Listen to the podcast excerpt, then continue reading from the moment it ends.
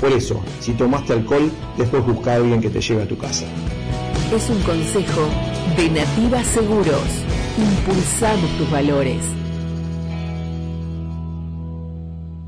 Este lunes 26 de julio en CTT Radio, desde la red FM 91.3 y la red 913 online de 20 a 22, contaremos con la participación del señor Modesto Tito Vázquez, el señor Alejo Russell, el licenciado Leandro González, psicoterapeuta cognitivo, la columna Business and Moda, a cargo de la señora Sil Giovinazzi y toda la información local, nacional e internacional de nuestro deporte. Si desean comunicarse previamente o durante el programa, podrán hacerlo a gmail.com al WhatsApp 223 5758 760 a Instagram y Facebook arroba Radio MDQ. Los esperamos. Todos al Caíste en la red. Qué suerte tenés. Pues vas a saber lo que pasa en el mundo a través de la red. Estás en la red oír lo que ves. Y ves lo que oís porque todo es más claro Los integrantes de set de radio agradecemos a la Federación Atlántica de Tenis por haber declarado a nuestro programa de interés deportivo. La FAT desde el año 1995 promueve, desarrolla y fiscaliza la actividad tenística en el sudeste de la provincia de Buenos Aires, Mar del Plata, Necochea, Balcarce y Miramar. En set de radio nos acompañan los siguientes auspiciantes amigos. Abad Seguros, la tranquilidad de estar asegurados. Club Universitario, Deportes, Familias y Amigos.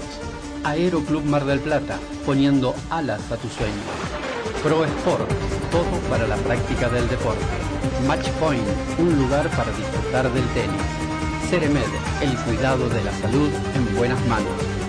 Club Náutico Mar del Plata, tenis, náutica y mucho más. Sintec Sociedad Anónima, en apoyo al deporte formativo e inclusivo. Grupo SGP, una empresa al servicio del cuidado de sus clientes. Acámpora y Asociados Propiedades, 48 años de sólida trayectoria.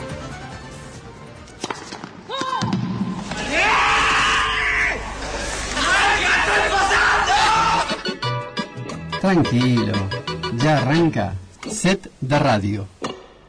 Estoy loco por el tenis, me encanta su juego tan emocionante. Estoy loco por el tenis, me encanta su ritmo tan electrizante. Estoy loco por el tenis y lo quiero practicar para ver si mañana soy un Santana para triunfar.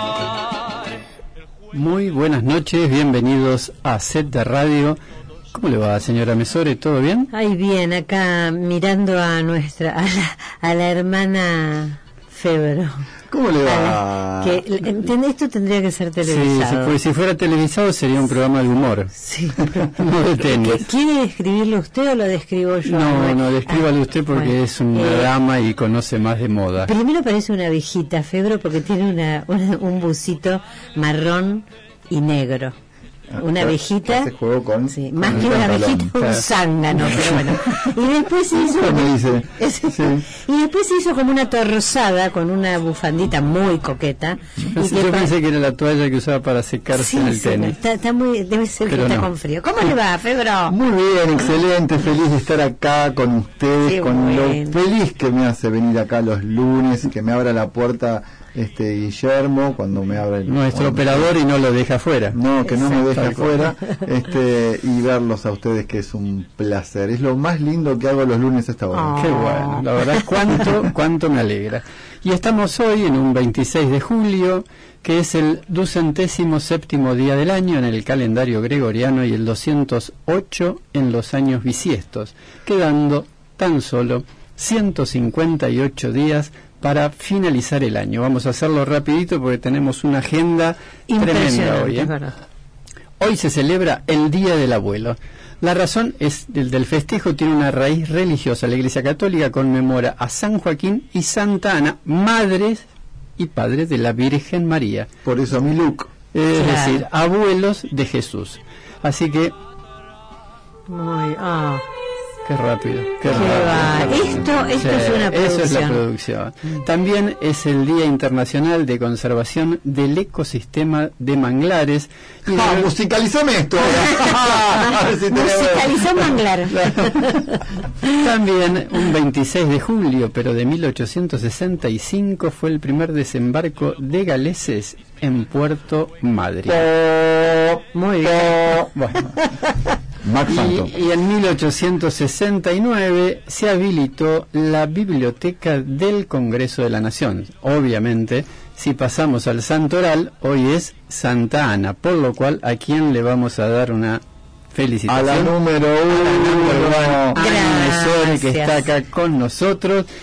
Obviamente es San Joaquín y también, ¿saben qué? Es San Austindo. Ay, Así que a todos los amigos Austindo que tengan Sí. le pueden mandar un saludito o San Erasto. Erasto eh, tiene una rima, Erasto, ¿no? Erasto, Erasto. No, yo no, la, no la sigo. Bueno, pero perdón, cuando perdón. se acuerde usted Sí, me sí, dice. sí, sí.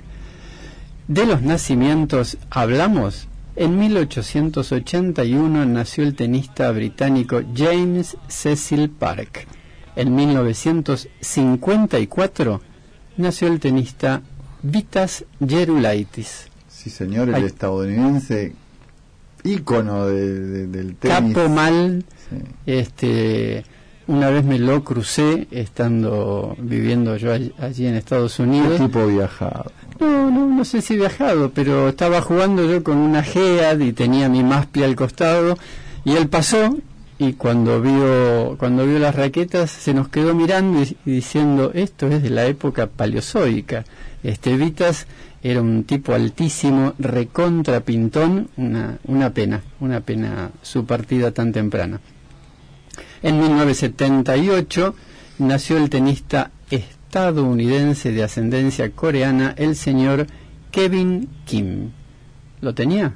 No. No. Bueno, y eh, si, si hablamos así de, de, de otros que han nacido también en 1908, pero no son tenistas, ¿no? Nació en Santiago de Chile el señor político y presidente Salvador Allende. Y en 1928 nació el señor Stanley Kubrick, cineasta estadounidense. Eh, ¿Qué más le puedo comentar de, de las efemérides de hoy? Que en 1942 murió Roberto Al, novelista, cuentista y periodista y, y autor teatral argentino. Y en 1952 falleció Eva Perón, política y esposa del presidente Juan Domingo Perón. ¿Cómo me cultivé con esta apertura? Se lo agradezco. Bueno, solo, solo lo hago por usted. Señora Mesore, ¿quiere ¿Cómo darnos no? las vías de comunicación para nuestros oyentes? Al WhatsApp, si quieren mandar un mensaje, 223-575-8760, en arroba set de radio MDQ, Facebook e Instagram, que está funcionando. Tenemos como, no sabe la cantidad de seguidores que tenemos. No Gracias a nuestra community management, eh, Romina, ¿Quién más? que le mandamos un beso. Gmail.com para el mail. Perfecto. ¿Y sabe quién me mandó una ropita para que me pusiera cuando juega al tenis? El señor Benjamín Aguirre y su esposa Vivi, que están eh, presentando la última colección de la ropa Snaufer. Así que los que quieran el catálogo solamente tienen que comunicarse con Benja al 223 30 17 719 o con Vivi, su esposa, al 223 30 17719. Me parece que esto no está bien porque es el le mismo- ropa a usted este- y a... no, no, es, Ah. el, es el- me doy cuenta que es el mismo teléfono. Se ve que Benja cuando lo pasó puso los dos igual. Ahí tienen que pedir el catálogo de prendas Snaufer. Snaufer. Mire usted, hablando de Benja, le Sí. cuento una novedad Cuénteme. Sí, por esperada por todos nosotros. Eh, ya está carreteando el Interclubes de la FAT. No me digas. Sí, señor. ¿Qué me cuenta? con ¿Se, fecha... se- se- se tiene fecha ya? Sí, fecha posible de inicio, salvo algún tipo de... ¿Eh? El 20, póngale, 6 de septiembre. Ah, septiembre, mira vos. Sí, Qué sí. bueno, la verdad que es una muy buena noticia. Sí, sí, sí.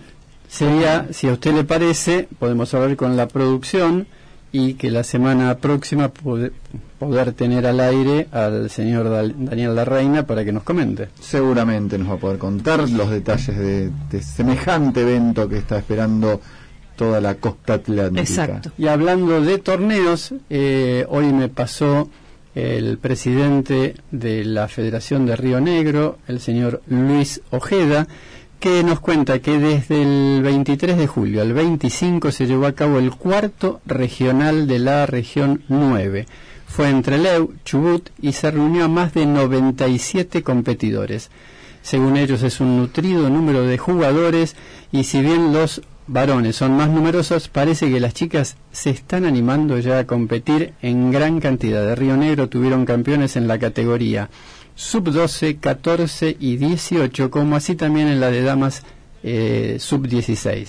También se destacaron las chicas, como decíamos antes, y el próximo, el quinto regional, se realizará en General Roca, Río Negro, y ya se está organizando el torneo, por lo cual se espera un gran número de jugadores de todas las provincias que componen la región.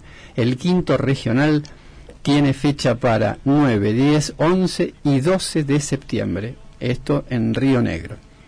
Y muchos torneos en la costa atlántica, y en Mar de Plata, sobre todo. Sobre todo en Mar del Plata. Sí, El fin de semana que viene arranca el abierto de dobles en el Club Náutico. Em, ¿Qué más? El domingo fue la final del abierto de Damas Tercera, también en el Club Náutico. Terminó el torneo de Banco Provincia. Eh, hay mucho, mucho torneo dando vuelta, eh, está bueno. Eh, ¿Qué más le puedo contar? Ah, le cuento. Vamos a mandar un saludito Por favor. hablando de torneos, eh, a la campeona, a la flamante campeona de tercera de, del torneo abierto del Club Náutico Mar del Plata, amiga de la casa, Maite Carreto, que venció en la final a Sofía Gándara en un partidazo. eh, no tenemos las imágenes para mostrarles, sobre todo porque la- esto es radio, pero muy lindo partido.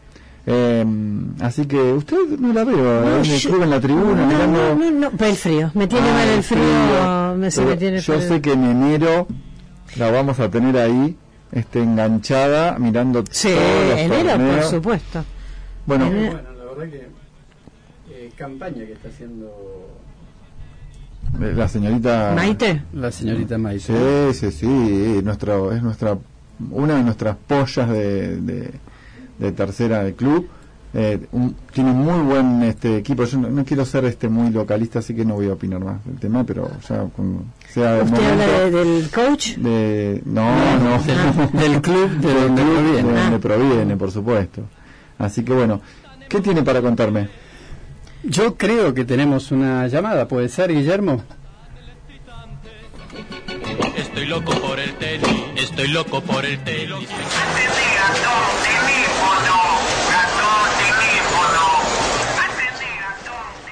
Le cuento, nuestro invitado de hoy nació en Raval, Galicia, España, un primero de enero de 1949. Es un ex jugador de tenis que se desempeñó como profesional en los años 70 y que posteriormente sirvió como entrenador de tenis y capitán del equipo argentino de Copa Davis en dos oportunidades.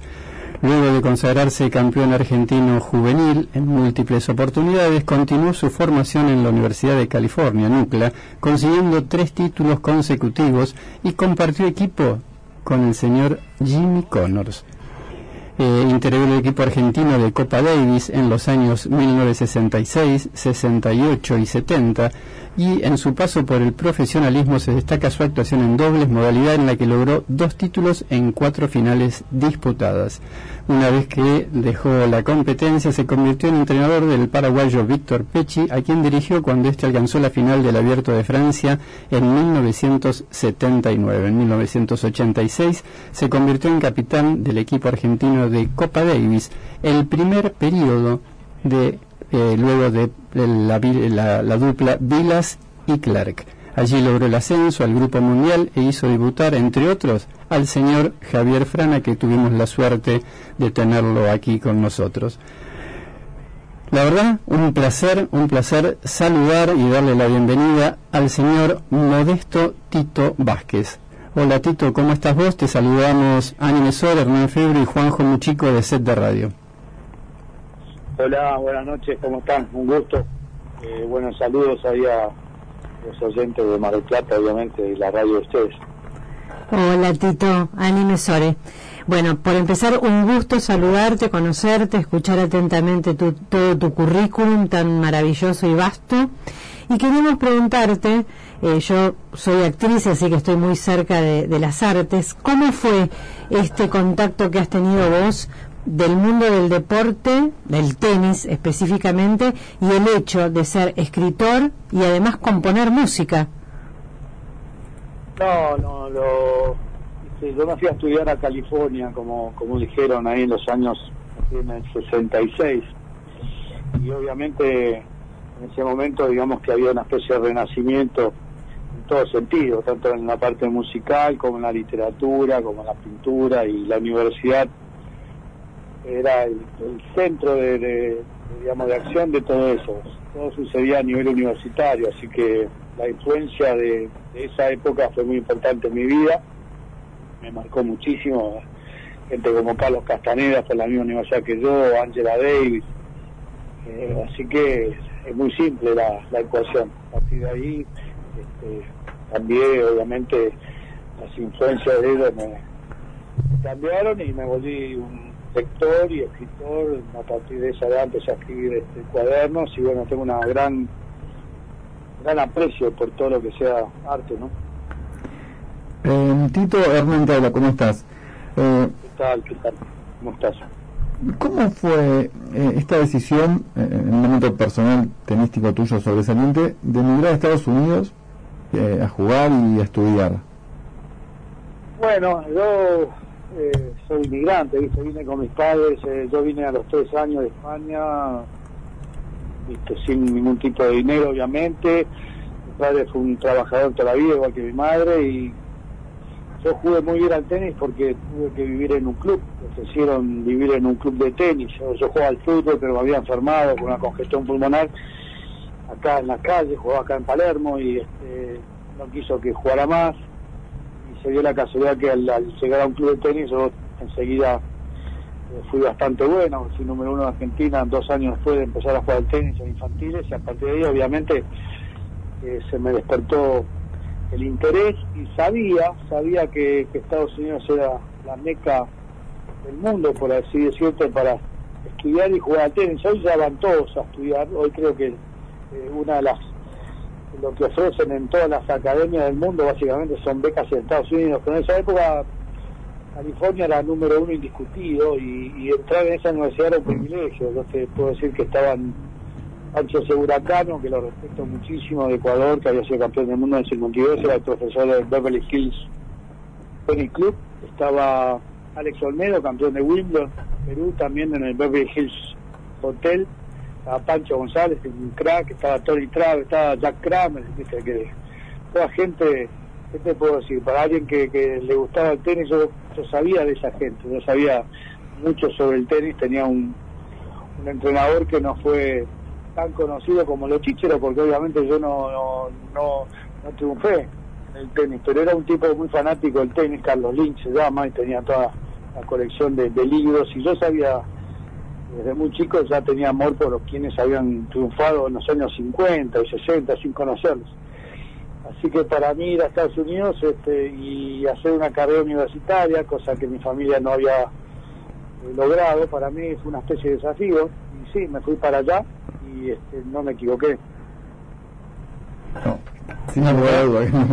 Es, no, para nada, o sea, además con la gente que, que tuviste la suerte de compartir eh, esos años tan tan especiales, ¿no? O sea, plena plena ebullición del hipismo.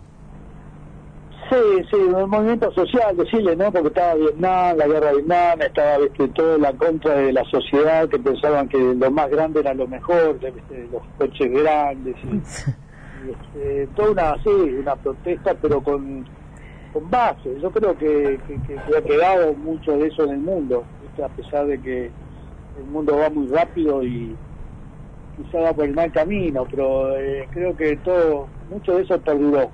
Y como decís vos, eh, no diría solo hipismo, sino yo te podría decir, no sé, los, los escritores que salieron de esa generación y, muy importantes, gente muy importante ha surgido.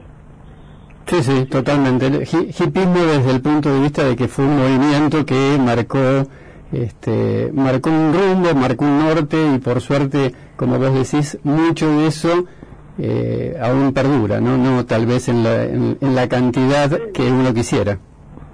Sí, sí, sí, sí, y no sé, es comparable, no es, ridículo comparar, tenés en la época del Renacimiento en, Italia, Firenze, todo eso que salió todo este tipo de gente. Bueno, ahí salieron muchísimos músicos, artistas, pintores, escritores, viste, que aún perduran, eh, aún, perduran. Es increíble que incluso dentro de la música eh, que- empezó a ser conocida en ese momento, que venían de los blues, que viste no eran tan conocidos o no habían explotado comercialmente como después eh, sucedió como los Beatles o los Rolling, viste hubo gente que tocaba un huevo y se morían de hambre, este, de Billy Holiday hasta no sé, viste, John Coltrane, toda esa gente que eran cracks Tal cual. que es una casualidad, viste, que explota algo así como una época del renacimiento y desde ahí este, surge un montón de, de aristas que tienen cierta influencia en el mundo y la tuvo, la tuvo en, en todo sentido.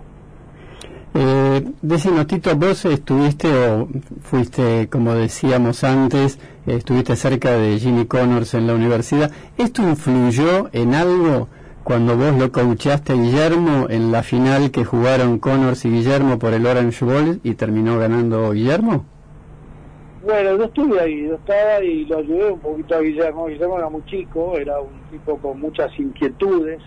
Y a mí me, llamaba la atención y lo veía que iba a ser muy buen jugador por la pasión que tenía y este, directamente creo que tuve cierta influencia con él debido a en el año 74 específicamente, años mucho más tarde, yo ya había terminado la universidad y tuvimos que compartir habitación durante varias semanas jugamos un circuito de WST, éramos los únicos argentinos, este, estuvimos viste, dando vueltas por ahí y creo que tuve una influencia así sobre, sobre lo que yo había vivido en, en- en esa experiencia de siete años en California y él venía de Mar del Plata con una mente abierta aprender muchas cosas. La prueba está que él después incluso escribió el libro de poesía antes que yo y terminó formando su banda de rock y bueno, un montón de inquietudes que, creo que indirectamente tuve algo que ver. Eh, releyendo la, la carta eh, que vos le escribiste a Guillermo Vilas de 2019, si no me equivoco, nos parece que hubo una conexión profunda de almas por el deporte, por la música, por la poesía. ¿Es así? Mira, el, el, el tema del tenis es bastante competitivo y, yo era el número uno de Argentina y quizás el, el- jugador que probablemente pensaban que iba a llegar más lejos. Yo tenía bastante talento, entre los mejores del mundo. Cuando estaba en la universidad llegué a la cuarta vuelta del US Open que se jugaba en Forest Hills en Pasto. No pude cobrar dinero porque eh, perdía la beca, todavía me faltaba un año de universidad. Entonces Guillermo venía atrás y venía marcando también su, su territorio, digamos. Entonces era normal, al principio fue muy sano todo, pero indudablemente este, seguimos diferentes caminos. Él, él, él vio, le vio muy clara su vocación, su vocación tenística. Este, fue el año que él gana el torneo de maestros con Juan Carlos Belfonte ahí lo, lo obsesiona y lo, toma para su control León que a partir de ahí, bueno, yo también había perdido un poco el cariño, por así decirte, de, muchas cosas que me sucedieron en Argentina y agarré un, un ritmo más bohemio. Y entonces hubo siempre esa, esa un poquito de competencia en el mundo tenístico. Eh, eh, viste, yo no, porque yo ya no podía competir con Guillermo en el mundo tenístico porque eh, me superó ampliamente, así que ese, en ese sentido no. Pero sí cuando me nombraron capitán de Copa Davis y ciertas cosas, había cierto ciertas pequeñas por ahí críticas, incluso de Guillermo, con respecto a nombrarme a mi capitán. Cosas que después, años después, con esa carta que vos te referís, cuando uno va madurando, va madurando mucho, termina apreciando a, un- a una persona mucho, mucho más porque entiendo todo lo que él tuvo que, sacrificar y dejar de lado para hacer lo que fue periodísticamente hablando, lo valoro mucho más, entonces este, en definitiva yo lo respeto mucho y lo aprecio mucho, a pesar de que hayamos tenido, vivimos este mundo diferentes en cierta manera, pero también en mundos iguales a la larga, ¿no? Eh, me, par- me parece interesante aclarar para, para aquel que nos escuche y no sabe que vos escribiste el 17 de agosto del 2019 en relación al cumpleaños de Guillermo una carta abierta que si tenemos tiempo eh, vamos a ir sacando y extractando algunos párrafos que nos parece realmente eh, muy interesantes, muy emotivos y muy profundos. Bueno, gracias. Este, bueno, ahí está, el gran Guillermo. Tal cual. Lástima que está, lástima que está lejos. Ni más ni menos, todo lo, todo lo, todo lo estamos extrañando. Sí, lejos eh, físicamente, pero nosotros lo tenemos presente todo el tiempo y mucho más acá en, en Mar del Plata. Eh, Sin duda, sin duda. sí. sin duda. En este momento que, que, bueno, el tenis, bueno, en este momento y hace mucho, ¿no? El tenis no escapa a la, a la maquinaria monetaria y de consumo. Eh, ¿Qué le aconsejarías vos a, a, a los chicos y chicas que se inician en el camino de ser jugadores profesionales? ¿Qué les recomendaría? Sí, Bueno, eh, la pregunta. Primero que uno empieza a jugar porque le gusta y es un deporte para toda la vida, es un deporte social importante y después el, el hecho de lo que se van dictando los torneos a, medida que vas compitiendo a nivel junior, a nivel nacional o internacional, te va dando cuenta más o menos si el camino es, posible o no. Eh, creo que los deportes individuales son son son son bastante complejos difíciles es decir los que llegan a triunfar son pocos por eso no es mala la tendencia de hoy por hoy que un chico de 17 18 años que no juega y todavía no puede competir con los profesionales eh, tenga la posibilidad de seguir evolucionando en una universidad en Estados Unidos, que es el único lugar probablemente del mundo donde se pueda evolucionar en un deporte y seguir estudiando. Eh, un ejemplo de eso te lo puede dar McEnroe.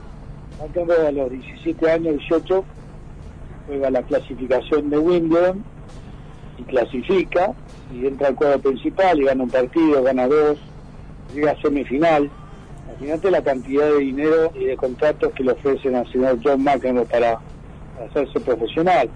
Y él había estudiado bastante y tenía eh, ganas de ir a estudiar y él dijo algo muy interesante. Dijo, yo no estoy preparado para competir con los profesionales todos los días y tengo ganas de darme el gusto de estudiar. Así que el flaco se fue a Stanford un año, jugó por la Universidad de Stanford, ganó la NCAA y que lo más importante que, poder ganar en títulos a nivel universitario individual, cosa que también hizo Jimmy Connors y Jeff Boroviak, ambos de la universidad mía.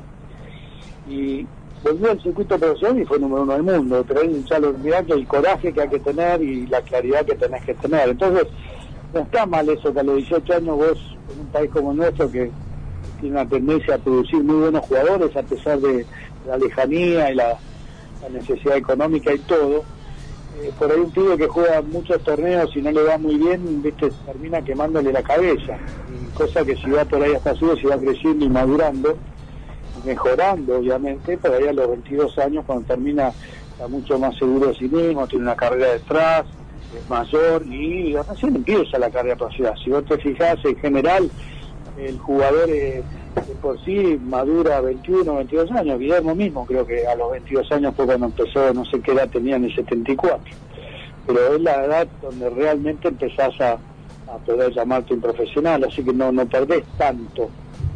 ¿Me explico? O sea, un, un poco sería el, el, no, el no los apunten, ¿no? O sea, no, no quieran, no quieran que empiece a dar frutos antes de que madure. Nada, para nada. Yo creo que, que la, la ecuación de Guillermo de evolucionar, eh, no competir todo el tiempo y quedarse evolucionando, mejorando, que era un fundamental. Yo creo que hay mucha gente que está desesperada por competir, competir, competir y no evoluciona.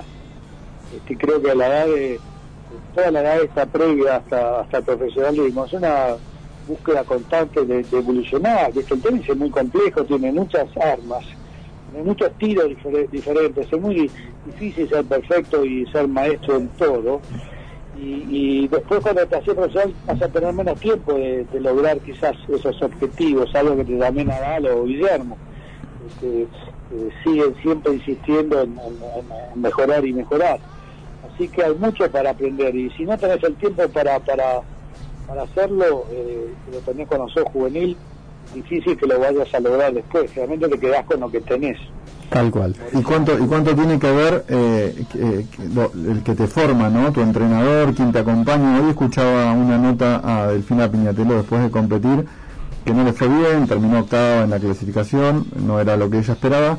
Y le hicieron una nota, pero estaba mojada todavía, había salido el agua.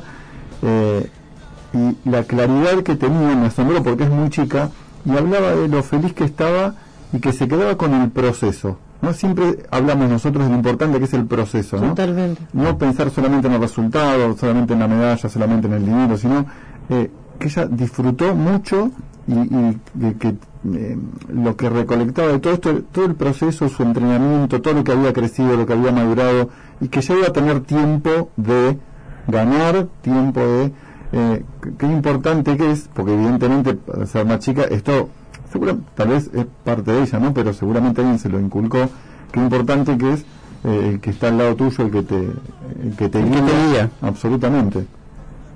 Sin duda, hay un momento para todo, hay un dicho oriental que dice que el maestro no aparece hasta que el alumno está listo. Y eso significa que a veces si el alumno no está listo, puedes perder el tiempo tratando de, hacerle entender cosas porque no está listo. Entonces es bastante complicado a veces, ¿no? O sea, eh, a veces hay otros alumnos que están listos, no sé, Jimmy Connors, viste, eh, el tipo ya sabía a los 18 años más o menos a dónde iba, qué quería y asimiló todo lo que Pancho Segura le, le pudo ofrecer, que era muchísimo. Entonces él mismo lo reconoció un día, dijo que no solo había enseñado lo que era la cancha, la geometría de la cancha, sino le había enseñado también lo que era la vida. En definitiva, cuando vos competís en el uno a uno, es, es, es- sos vos, tu, tu, tu capacidad como persona o tu parte mental contra otro, no sos el número eh, 100 del mundo contra el número 70 o el 73 contra el 65, el 15, es, es uno contra el otro.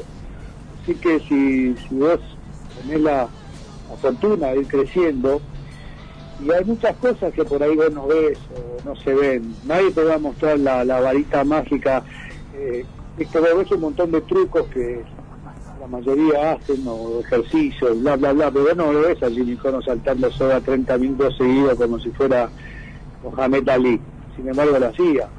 O si no sé si el otro día casualidad viste una foto de, de Djokovic. Sí, haciendo, haciendo yoga. Bueno, no, una apertura de piernas, Tal cual. como se llama gimnasia, una pierna para adelante, la otra para atrás, sentado en el suelo, eh, eso con los, con los brazos para arriba, eso creo que jugadores de tenis que puedan hacer eso, uno. ¿Entendés? Entonces eso también no es que lo hace porque Dios le dio la varita, eso hace que sin duda es un tipo muy flexible, pero lo viene practicando toda su vida y por ahí no le está mostrando esa parte de la cara de, de- de que es necesario también para llegar. Tal cual. Eh, el individuo, todo individual, es, seguir evolucionando cada vez más. Cada vez más. Este, por ahí en, en- situación de equipo es difícil organizar un equipo, pero te sabe a tu amigo que viste ese que jugaste mal, el otro. Puede ser relativamente bueno en, un puesto o en algo, pero en lo otro no, en lo otro tenés que seguir evolucionando, evolucionando, evolucionando. Está bien, es lo que le, le- toca a cualquier artista, cualquier pianista, cualquier chaco que toca violín, o tipo karateca, ciclista, lo que sea, ¿no? Es así. Justamente, eh, vos tocaste lo de los artistas. Eh, dame un minuto, estamos en comunicación con el señor Modesto Tito Vázquez. Es exjugador, coach, capitán de Copa Davis, escritor y casi un historiador del tenis. Y hablando de los artistas, ¿cómo surgió la idea de ponerle letra a, una, a esta música de Spinetta que viene acompañándonos durante el reportaje? Bueno, eso eso fue una casualidad de conocer a Spinetta, casualmente se lo debo a Guillermo Vilas en realidad. Yo estaba en New York eh, con Víctor Pecci, que entrenaba en ese momento, y justo estaba un amigo mío, mirador de la universidad, que se llama Mike Marcus, eh, que venía a visitar en las navidades, y yo le presenté a Mike, a Guillermo Vilas cuando era chico.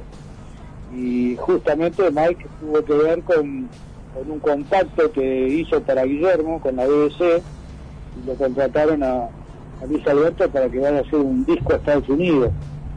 Y yo estaba ahí de casualidad. Una noche Mike me, dijo, ¿por qué no yo voy a salir con Guillermo? Y está Luis Alberto solo, por ahí te, no, me, me ayudás y lo vas a conocer. Y yo encantado. Así que lo conocí. Y a partir de ahí tuvimos una relación con Luis muy cercana yo seguía viajando, él sigue conocido, pero vivimos siempre cerca, vivía muy cerca de acá donde vivo ahora, en Palermo, después yo me mudé a, Belgrano, también se mudó a Belgrano, y un día me sorprendió y me dio un cassette con cuatro músicas, y me dijo, vos le podés poner letra a esto, y yo, "Ah, Luis, yo no, nunca hice nada parecido, así que no sé. Y me dio el, el cassette, me dijo, por favor, este, escuchalo y tratar de ponerle letra. Yo obviamente no me di cuenta de la magnitud de la de la posibilidad, así que estaba viajando, seguía con el tenis y creo que al año, con- como un año después, no sé, volví con una canción que es esa que hablamos, el 2 de enero. Exactamente. Este, el 2 de enero y, y le encantó este, le- y, y es más me invitó a un concierto que tocó un 2 de enero ahí de frente a la Universidad de, de Abogacía acá en Palermo y empezó el concierto con esa canción. Y bueno me sorprendió porque le gustó. Ahora yo a él lo conocía porque cuando me hago amigo de él en Nueva York él vuelve a, la Argentina y, a mí me iba muy bien como entrenador y manager de Víctor Peche, que en ese momento era 5 del mundo, y él quería, le había comprado una consola, le había, había invertido mucho dinero y quería hacerse un disco propio, y bueno, yo le ayudé económicamente para hacer Madre en Años Luz. Oh, qué maravilla. El disco, el disco que hizo él, ahí en, vos lo comprás, el disco, como eran antes, eh, que venían con, con vinilo, ahí dice este, productor eh, Modesto Vázquez y Luis Alberto Spinetta. Tal es así que yo después, después de su fallecimiento, eh, un día viene alguien y me regala un disco vinilo de él que se llama Privé, que es el disco posterior a Madre en Años Luz. Y ante mi sorpresa, descubro que él también había escrito en el papel productor espiritual de Modesto Vázquez, lo cual yo no sabía, nunca me lo dijo, una cosa increíble. Así que tenía una afinidad con Luis en muchos sentidos, este, leyendo casi a veces casi los mismos libros, o un tipo muy especial, muy querido, eh, lo que él ha causado, este, creo que es, es casi demasiado, ¿viste? la cantidad de gente que lo sigue y todo lo que ha generado, este, yo ni, ni lo esperaba muchísimo. Me Son, de esos artistas como, como sin querer entrar en comparaciones, pero como Gardel, que todavía la gente lo escucha, sea la edad que tenga, y, y- y lo sigue y lo sigue admirando, ¿no?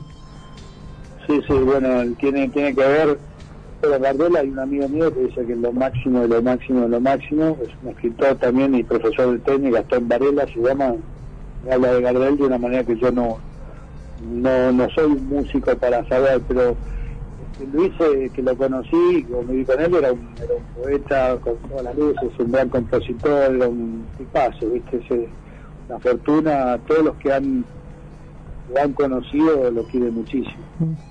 Eh, Tito, tremenda- perdóname, pero la verdad no queremos sacarte mucho más tiempo eh, y tenemos las tres últimas preguntas que van a ser tipo ping-pong. Bueno, la primera. Eh, ¿Qué sentís que fue lo más destacado, deportivamente hablando, no? Eh, que recordás como un, como un logro. mío. Sí. Este, bueno, dos etapas. La etapa primaria como jugador te diría que lo, lo hice con la universidad fue muy bueno y la actuación esa es medieval para mí, porque para mí en esa época llegar a la cuarta vuelta del US Open era un logro. Y a nivel entrenador, lo de con, con Víctor Pechi, eh, la- esa final de Roland Garros, después tuvo esta semifinal en el 81, eh, bueno, hubo varios logros de él, y lo de la Copa Davis creo que la actuación fue bastante razonable, si analizo uno por uno las actuaciones, este, fueron muy buenas, lástima que, en esta última oportunidad habíamos llegado a cuarto, semi y final, y al año siguiente era bastante fácil, te diría, poder ganarla, era todo local contra equipos normales, y ahí no tuve la chance de seguir siendo capitán, es la única decepción que tuve. Tito, parte, sí, Tito, ¿algo que cambiarías? algo que cambiaría, es difícil, ¿no? Sí. Este, no, no, la parte no te voy a sacrificarla porque es difícil ver que a los 20 años vos le ganás a, a, a muchísimos jugadores y esos jugadores se meten en los primeros 10 del mundo, te puedo decir, desde Rascotaner, Brian Guthrie, eh, ese tipo que jugaban regular, Zidulaitis, este, y todos fueron cracks. Eh, y yo jugaba parecido, no lo logré, entonces eso te queda un poquito de, de, sin sabor, pero al mismo tiempo eso significaba sacrificar un montón de otras cosas que sucedieron y creo que las he vivido y no tenía eh, el tiempo si hubiera dedicado al tenis para haber vivido lo que viví, entonces también me queda un sabor con respecto a eso, ¿no? Yo no soy un tipo que, tenía la- las, las posibilidades de hacer todo lo que hice y aprovechar el momento en que estaba viajando para hacer lo que hice no, no, no lo puedo volver a hacer, así que estoy satisfecho relativamente. La última, ¿qué proyectos tenés de aquí en adelante o que estén ya por salir o por hacer? Eh, no, estoy trabajando con, con esta segunda novela. Yo soy, me gusta mucho la poesía y los primeros tres libros que escribí eran de poesía y el, me metí con una especie de... eh, terminé con el ombligo del culto hace dos años, una especie de... para verme hacia mí mismo qué me había sucedido en el mundo del tenis y ahí este, escribí una especie de autoficción, autobiografía ficcionada y esta que estoy escribiendo no tiene nada que ver con el tenis, se La Flor del Mal y este quiero terminar esto y luego quizás la verdad quizás me gustaría eh, incursionar muy poco en el tenis pero muy poco como quizá como consultor puedo ser consultor de una federación o un jugador o lo que sea. Pocas semanas viste yo ya quiero vivir el tiempo para mí la familia y, y estoy un poco saturado de viajes y de muchas cosas que el tenis te requiere mucho sacrificio viste ser entrenador de alguien es casi no tener vida si lo haces bien y profesionalmente y, te lo requieren. Así que bueno, lo mío seguirá, seguirá seguir siendo con, con la literatura, seguir creando un poco de eso y seguir relacionado indirectamente con el tenis. Tengo pasión por el tenis y sé que sé que puedo ayudar muchísimo, pero es algo que acá no se todavía no, no prendió fuego el tema de un consultor. Es algo que, que va a demorar quizás un tiempo, pero a partir del año que viene quisiera incursionar algunas semanas en eso. Perfecto. La verdad, eh, yo te prometí que íbamos a leer la carta tuya, Guillermo. Eh, la verdad que no nos da el tiempo, pero la vamos a leer en el programa del 16 de agosto, que es el lunes, un día antes de que Guillermo cumpla años. Así que ese día, en conmemoración, vamos, vamos a leerla. Eh, te mandan saludos que nos están llegando por mensajitos el profesor Hugo Borra, el señor Bocha Garoni y la familia Comezaña, Agustín, Francisco y, y Adela. Bueno, bueno, toda, toda buena gente, como siempre, bueno, les agradezco a ustedes y obviamente felicitaciones por esa ciudad donde nació el tenis, podemos decir en cierta manera. Así que suerte con el programa. Gracias, te esperamos cuando, cuando decidas visitar Mar del Plata. Tito, encantada de conocerte, ¿eh? un placer. Un abrazo, Tito. Gusto, gusto, éxitos, gracias. Gracias, un abrazo. Hasta luego.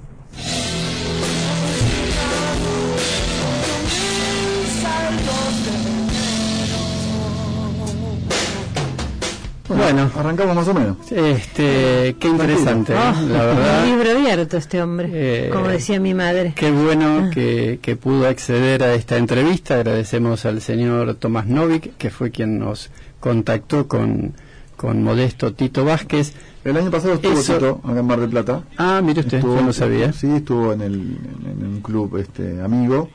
Eh, tuvimos la oportunidad de estar con él. Me acuerdo que había venido a jugar con un amigo. Eh, bueno, obviamente nosotros lo hicimos entrar para que disfrutara. Jugó ahí en la cancha número uno, en la cancha Guillermo Vilas del club. Eh, habrá jugado 15 minutos. Eh, Se nos- juntó la gente. no, no, no.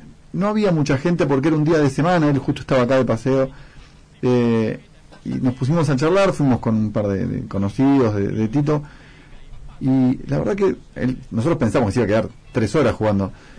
No, se quedó tres horas hablando. O sea, lo que habla y lo que sabe de tenis es realmente un placer. eh, es para sentarse realmente a escucharlo. escucharlo y anotar.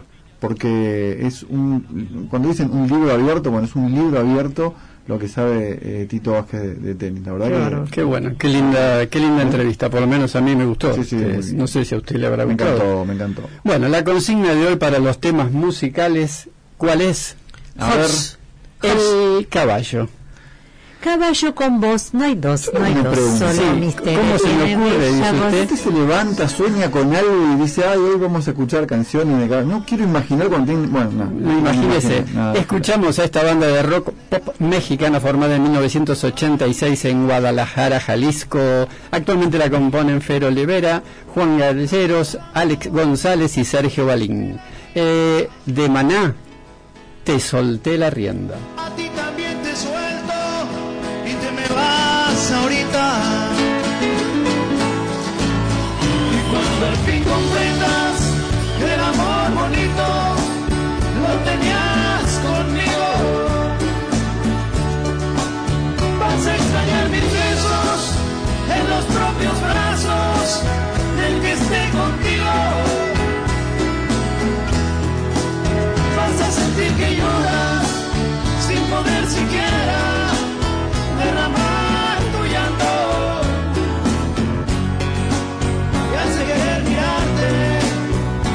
Ojos tristes que quisiste tanto, que quisiste tanto,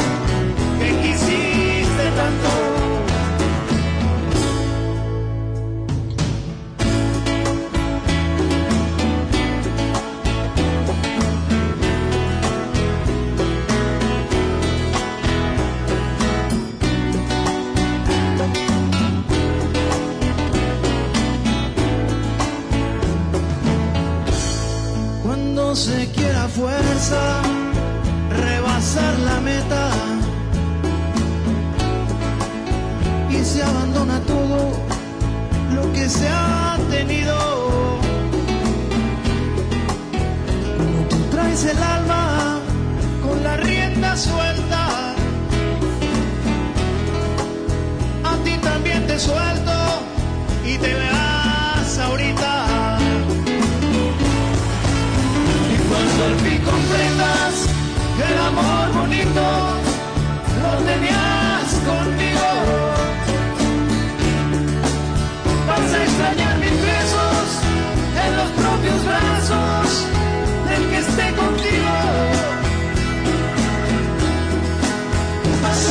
de radio. Sos todo para mí, porque con vos me siento protegida, serena, tan importante y cuidada, sabiendo que lo que tenemos está seguro con vos. Grupo SGP, Sistema de Seguridad Privada, personal especializado, logística satelital y monitoreo. Nuestro servicio cubre desde Mar del Plata a Puerto Deseado. Juan B. Justo 50, cuarto piso, oficina A, Mar del Plata. Teléfono 223-3447-460. SGP, siempre cuidando tu espalda. Abad Seguros, 50 años en el mercado asegurador. www.abadseguros.com.ar Contacto arroba abadseguros.com.ar Una empresa basada en la confianza y el respeto por sus asegurados. Olavarría 2772, piso 3. Teléfono de contacto 223-502 2564. Abad Seguros, la tranquilidad de estar asegurados. Las nuevas terapias están en Ceremed. Osteopatía, ozonoterapia, nutrición y suplementación ortomolecular. Enfoque global en el tratamiento de lesiones y mejoría del rendimiento deportivo. Liniers 164, teléfono 223 4 75 5217 www.ceremedweb.com Sintec Sociedad Anónima. Más de 20 años de trayectoria en el mercado argentino, asesorando a las operadoras dedicadas a la industria del gas y del petróleo. En Sintec Sociedad Anónima, como en el tenis, la aptitud, capacitación, estrategia, táctica y reflexión marcan la diferencia. www.sintecsa.com.ar Sintec Sociedad Anónima, en apoyo de los deportes educativos formativos e inclusivos.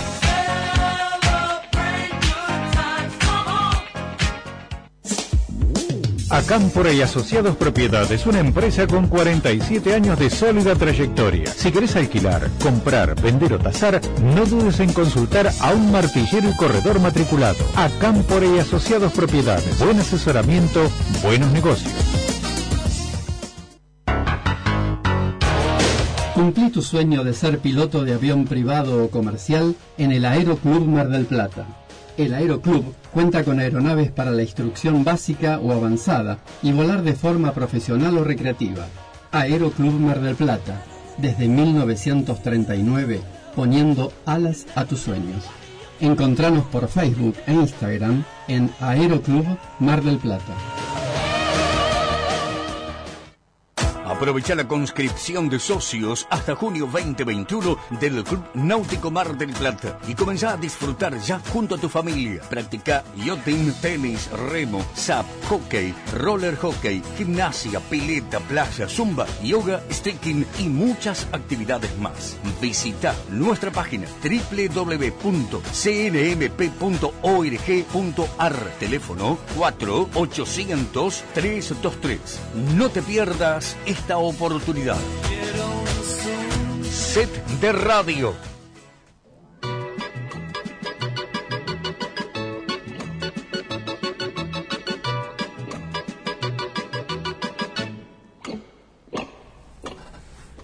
Buenas noches, seguimos en set de radio siendo las 20.50. Eh, hoy tenemos la columna del señor Julio Barrera, Reglamento y Costumbres en el tenis, en el tenis y aprovechamos para volver a comunicarnos con este invitado de hoy que proviene de una familia de tenis. Su papá Alejandro es un histórico de nuestro deporte, pero eso será una historia y una entrevista que la dejaremos, eh, si él quiere, para otro encuentro no muy lejos. Hoy el centro de nuestra entrevista es el señor Alejo Russell, creador de la Escuela Nacional de Árbitros de Tenis, llegando a ser Silver Batch Referee de la FIT.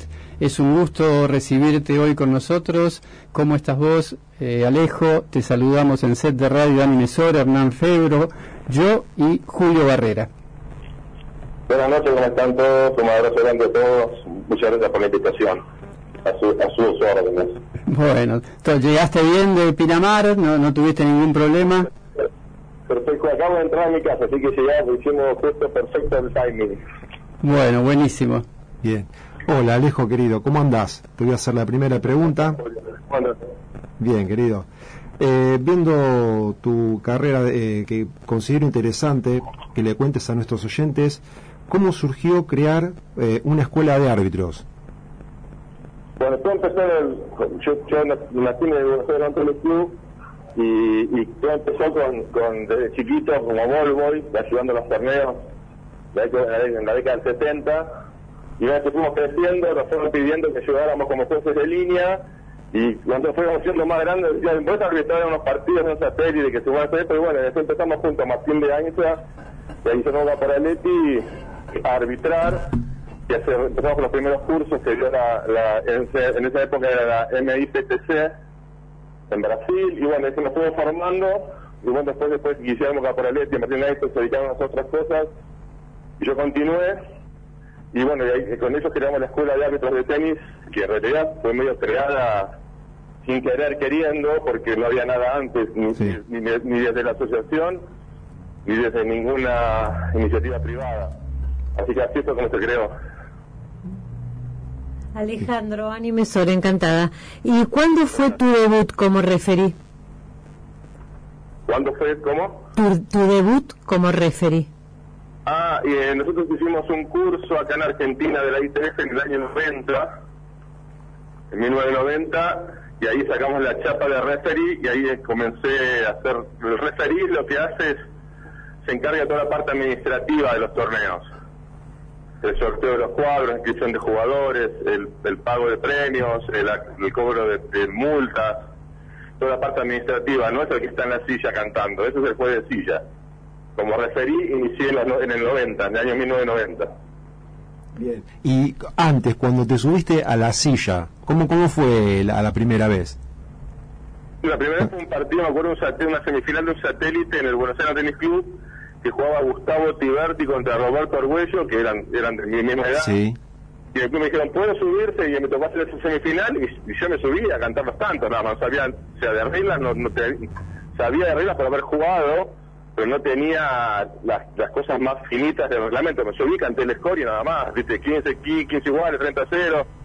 En la bola de Udusa me bajé y la marqué, y bueno, de ahí como que empezó todo, pero no no no había nada, no, no, había, hemos- no habíamos hecho ningún curso previo, digamos, era todo... Se, se fue dando como camino al andar.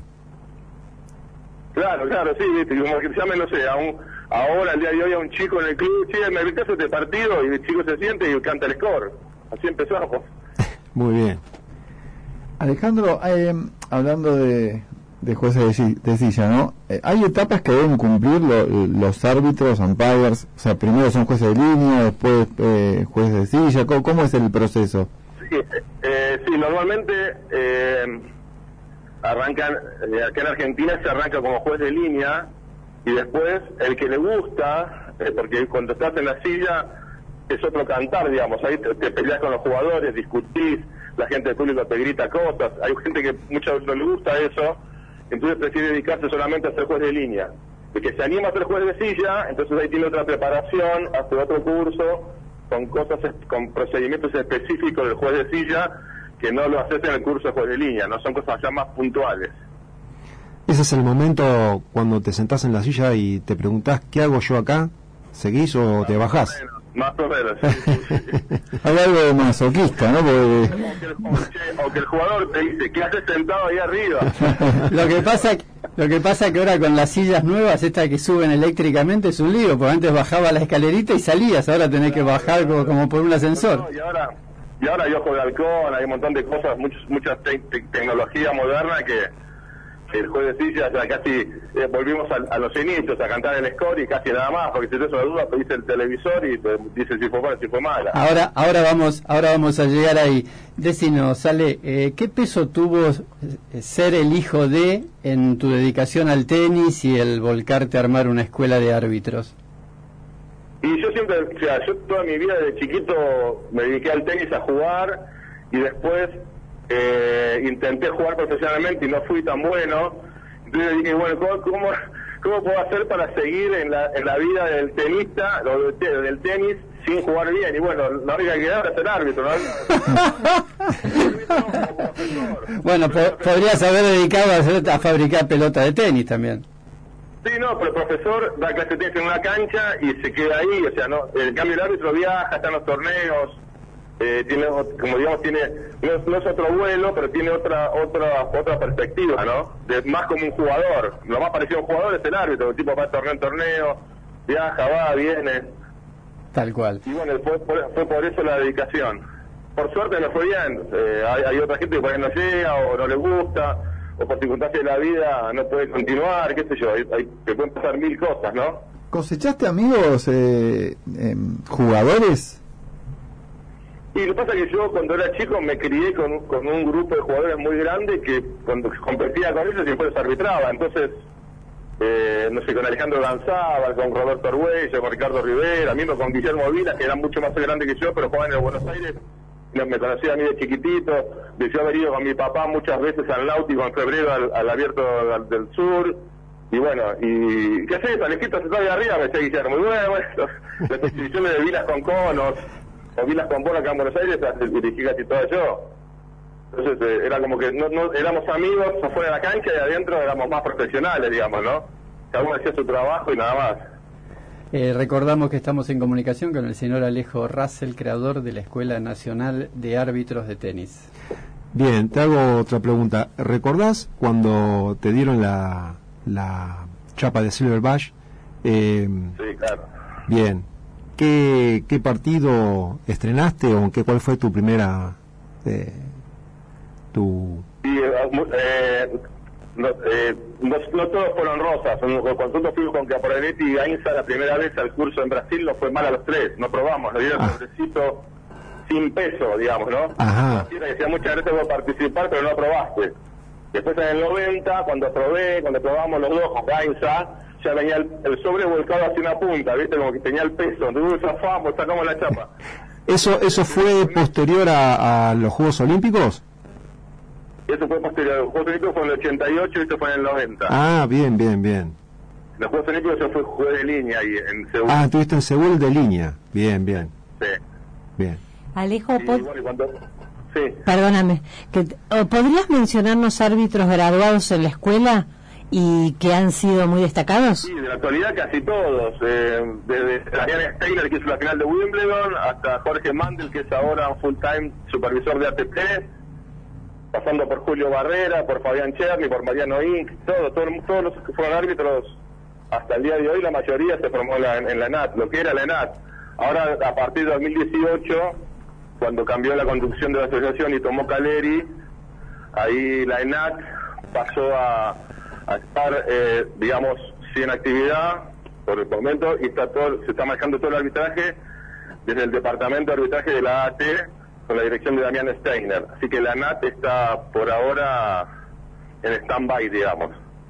Eh, bueno, vos mencionaste a, a Damián, ¿no? A Damián Steiner. Eh, te podemos preguntar, y, si podés contarnos, ¿no? Eh, ¿A qué se debió la suspensión de Damián? Sea, lo, lo que lo que hablé con él y lo que se dijo en todos lados, y yo creo que debe ser eso, es porque él dio, dio entrevistas eh, periodísticas sin permiso, sin autorización de ATP. Y, y sien- a ver, es- de- no, decime, decime. No, lo que a mí, me- a mí la sanción me pareció extremadamente dura, porque ha habido árbitros que han hecho cosas peores que dar una entrevista a un medio y lo han suspendido por dos meses, tres meses.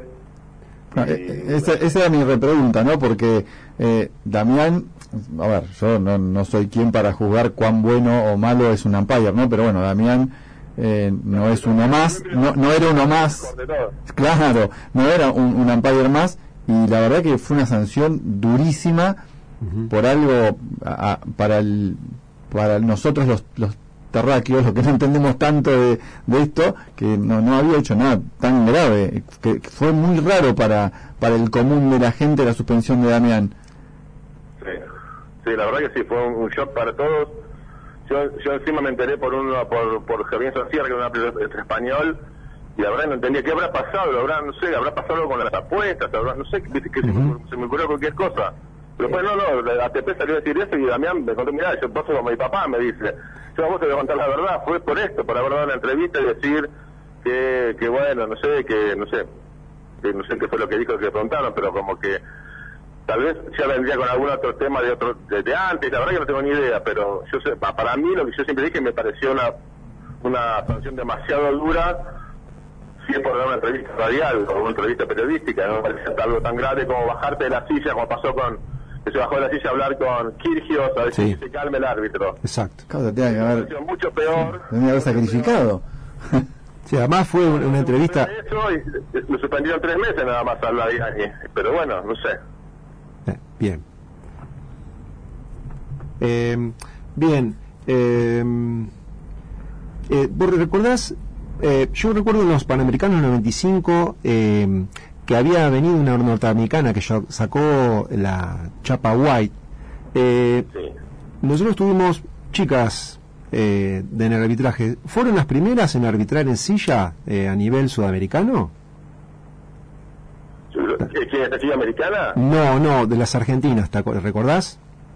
Ah, no, yo creo que, que una, de la- una de las primeras fue una que se llamaba Roberta, no recuerdo el apellido, una brasilera. Ella creo que fue la primera jueza de silla sudamericana. Bien, porque yo acá... Aparecieron Analia Vera Exacto. y, bueno, y Fa- y Fernanda Burka y bueno, y, y Macolini. Macolino. Mar Plata.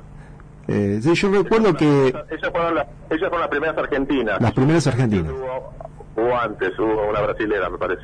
Claro, pero las argentinas fueron ellas, Analía, em, Gabriela, que fueron las primeras, eh, que tuve la suerte de compartir eh, con ellas cier- cantidad de torneos. Este, bueno, después vino Fer, y bueno, tenemos Yamila también, eh, hoy día que Yamila es internacional, sí. Ya es internacional. Digamos, hace, hace un par de años. Es la- Chapa de bronce. es la que más lejos está llegando, ¿no? Sí, ahora está, creo, creo que fue a los Olímpicos, me parece. Está ahí, me, Está ahí. también los Grand Slam. Está trabajando mucho con WTA, eso la verdad que hizo una carrera muy, muy... Ella fue muy buena jugadora también, Yamila. Sí, sí, sí, fue jugadora. Y entonces tiene, tiene otro feeling en la cancha, ¿viste? De alguien que no jugó nunca. Ujú. Alejo, eh, según tu criterio, ¿es mejor contar con la nueva... te- Eh, te, te decía, ¿es mejor contar con la nueva tecnología como el ojo de halcón? Y yo creo que sí, porque ahí se evitan un montón de problemas. De todas maneras, eh, si vos te fijas en las estadísticas eh, que hacen los americanos y los torneos, eh, el, ojo humano eh, se equivoca el 1% de los cantos, es casi, casi similar al ojo de halcón. Lo que pasa es que los jugadores se quedan más tranquilos si ven una televisión y confirman que la pelota fue mala y que realmente el juez no se equivocó. Pero bueno, Sí. eh, es mucho más fácil ahora, sí. Mientras esté en Pueblo Ladrillo vamos a tener un tiempito más, ¿no? De supervivencia. Yo creo que sí, porque porque el tema es que es muy caro por ahora. Toda esa tecnología, ponerla en todas las canchas en un torneo, un Gran Slam, por ejemplo, que se juegan 20 canchas. Sí. Eh, los torneos más chicos, los ATP y los Challengers, ya están poniendo torneos sin jueces de línea. Eso es un problema porque la verdad que se queda mucha gente sin trabajo. Ujú. No, yo digo porque el tema de la marca en el pueblo ladrillo a veces, eh, con el tema del ojo de halcón, a veces es, es según como la calibran, ¿no? Más que la, la máquina no se equivoca, es como... Y en cambio cuando deja la marca en el pueblo ladrillo, eh, si toca la línea o no, eh, es evidente lo que es la marca. Claro, ahí, ahí el juecillo puede bajar a verla, esa es la única diferencia con lo demás. Exacto. Ya también está tendiendo cada vez, hay menos menos torneos en polvo, bueno, no sé a, a cómo viene cómo vendrá el futuro del tenis, pero Claro, porque el tema es, eh, lo natural es que uno sea juez de línea y después pasa a la silla. Si el día de mañana si hay máquina, ¿cómo vas a pasar directamente a, a dirigir en silla, no? Si bien van a ser máquinas, ¿vas a cantar el score solamente? Claro, y se harán jueces de línea en los torneos de menores y de, y de veteranos y para después pasará, no sé cómo se armará, pero ahí la ITF también tiene un problema grave porque también los, los torneos se están quejando de los árbitros, el arbitraje es muy caro, los árbitros se quejan porque dicen que cobran poco, entonces hay un, hay un tema ahí que, que se, se verá en el futuro cómo seguirá. Sí, igual que los jugadores, ¿no? Eh, cuando, cuando empiezan, que como que cobran poco y los que están muy arriba, que son los pocos, cobran mucho. Claro, está, está como mal distribuido. No está distribuido como en el golf, por ejemplo, que el número 700 no es millonario, pero pero gana 300 mil dólares al año y el, la gente- el tenista número 700 gana 3 mil dólares en todo el año. Claro, Dividido 12 son nada, 100 dólares por mes.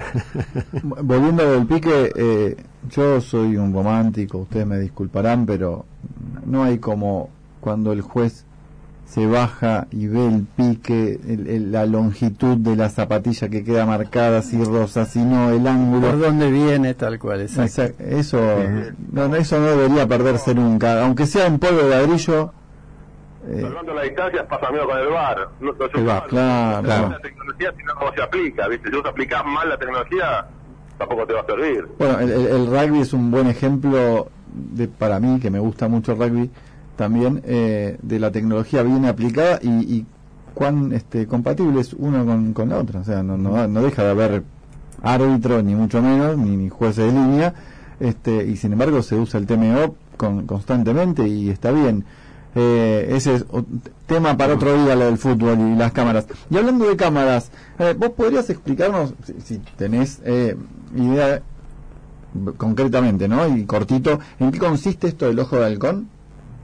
El ojo de halcón son, eh, el- el el- porque ahora hay uno nuevo que es español, que es distinto, pero el primer ojo de halcón son 18 cámaras que se colocan en puntos estratégicos de la tribuna, que toman el pique de distintos ángulos, y ese programa que saca fotos o saca, no sé, hace el seguimiento de la pelota, el pique y el rebote, y las cámaras van a, las cámaras eh, que están tomando el vuelo de la pelota, este sistema lo comprime y te muestra la imagen que vemos en televisión. Pues son 18 cámaras puestas en distintas alturas, en distintos rangos de la cancha. Pues Por eso te decía que para que un torneo no cuente más con jueces 10, tiene que poner 18 18 cámaras por cancha. Es una, es un- un- Es una inversión. Si sale más caro. Claro, mucho más caro. No, sí, sale más caro en el momento, pero a la larga, si vos lo comprás o lo alquilás, lo que sea, eh, por ahí te hacen precio, la verdad que no sé cómo se dice. Claro, y además, y además no, no le tenés que pagar la jubilación, ¿no? Ni comida, Ni comida, ni hotel, claro. El tema de la comida, me parece. Come mucho, ¿no? Los zampallas. El tema, vos imagínate que cuando hay un torneo grande, la TPA acá en Argentina usa 60 jueces de línea, un, un, un Gran Lam usa el doble o el triple. Hay que darle de comer, darle comida, darle sueldo, darle pasaje y darle alojamiento. Alojamiento. Si vos por- multiplicás todo eso en, en libras esterlinas por 200 tipos durante 15 días, no sé qué es más caro, ¿eh? Bueno, habría que ver. El- aparte el sigue, sigue, llega tarde, se enferma, se duerme, eh, se peleó con la mujer, qué sé yo, tiene un montón de problemas. Cambia la máquina, la máquina. claro, y por ejemplo va de Pinamar a Buenos Aires y, y no para en Atalaya, para en otro lado. Claro, claro. Claro, la cabeza no, pues está, está- bajó un poquito el nivel. Está muy- No, no, no me digas así que justo lo estábamos por tener de auspiciante. Hay que hacer cola, tal vez hay demasiada gente en un día. Y con el tema de COVID es un tema. Eh, Alejo, para no sacarte más tiempo, ¿qué proyectos tenés por delante? No, ahora acá, acá bueno, eh, a nivel mundial eh, está todo muy parado y solamente acá en Buenos Aires hay torneos profesionales la AT que se juegan así entre varones y de mujeres. La semana que viene tengo uno acá de chicas en el técnico argentino para hacer de referir, para hacer sorteo de los cuadros y eso. Pero en el futuro nada más. Que sigue la Copa Davis, pero eso todo ahora lo está manejando todo el- la, la, la gente de Damián con la Asociación de Tenis, ¿no? Las designaciones y demás. Así que la verdad no tengo ni idea qué, qué va a pasar acá en el futuro. Bueno, te agradecemos Ahí- si llaman, ahí estaremos. ni más ni menos y nosotros vamos a tener en cuenta acá en Mar del Plata si podemos invitarte, sería fenomenal, aunque sea para dar una charla. Como no, como no, sería un placer. Sí, sí, seguro. Buenísimo, Alejo. Te, te agradecemos enormemente esta comunicación. Bien, eh, te mando un saludo grande, Alejo, y saludo a Laura. Gracias a ustedes y a toda, a toda la audiencia. Y muchas gracias. Gracias, es un lujo tenerte, ¿eh? Chao, chao. Nos vemos, gracias.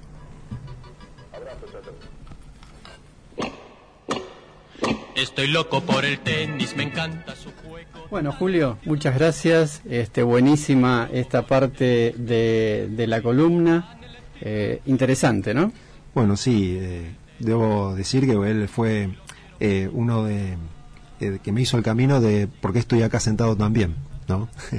debo agradecer eso. A él justamente. A él justamente, sí, señor. Qué bueno, la verdad, este, te agradecemos un montón. ¿Y sabes qué te cuento? Sí. Nosotros elegimos siempre una consigna para, para los temas musicales y esta vuelta la consigna fue El caballo. El caballo. El caballo, tal cual, eh, cosa que lo tiene muy intrigado Ajá. al señor Febro de cómo surge esto. Sí, sí.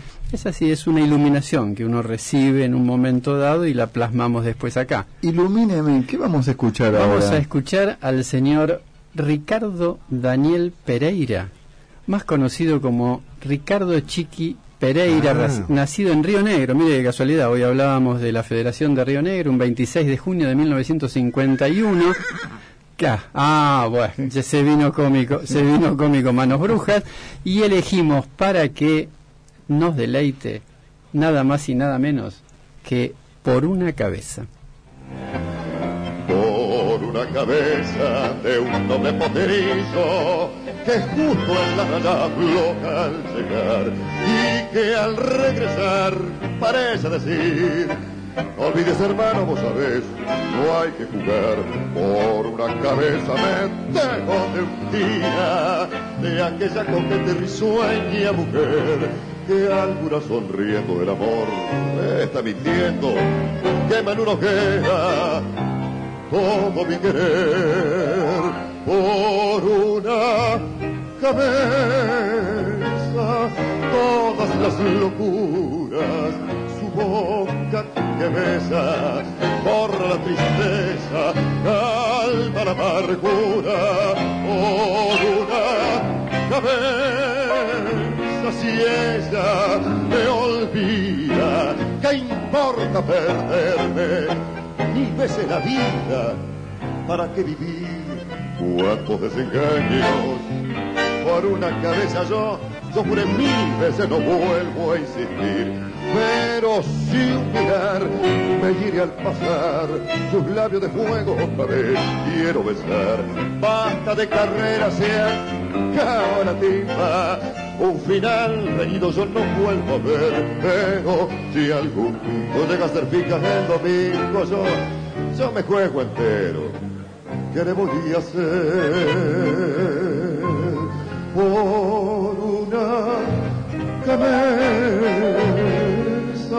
Todas las locuras, su boca que besa, borra la tristeza, calma la amargura por una cabeza si ella me olvida. ¿Qué importa perderme mil la vida, mi viejo? ¿Para qué vivir? Set de radio. Sos todo para mí, porque con vos me siento protegida, serena, tan importante y cuidada, sabiendo que lo que tenemos está seguro con vos. Grupo SGP, Sistema de Seguridad Privada, personal especializado, logística satelital y monitoreo. Nuestro servicio cubre desde Mar del Plata a Puerto Deseado. Juan B. Justo 50, cuarto piso, oficina A, Mar del Plata. Teléfono 223-3447-460. SGP, siempre cuidando tu espalda. Abad Seguros, 50 años en el mercado asegurador. www.abadseguros.com.ar Contacto arroba abadseguros.com.ar Una empresa basada en la confianza y el respeto por sus asegurados. Olavarría 2772, piso 3.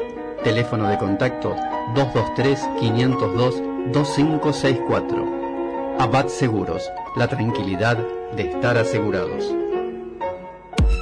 Tu mejor inversión productiva hoy está en Ford Simone. ¿Cómo? Adquiriendo en inmejorables condiciones una Ford Ranger, la pickup número uno en ventas de Mar del Plata. O una Ford Transit, la mejor herramienta de trabajo. Tenemos para vos contado imbatible, financiación tasa cero, la mejor tasación de tu usado, entrega inmediata, excelente servicio post-venta y la seriedad y el respaldo de Ford Simón.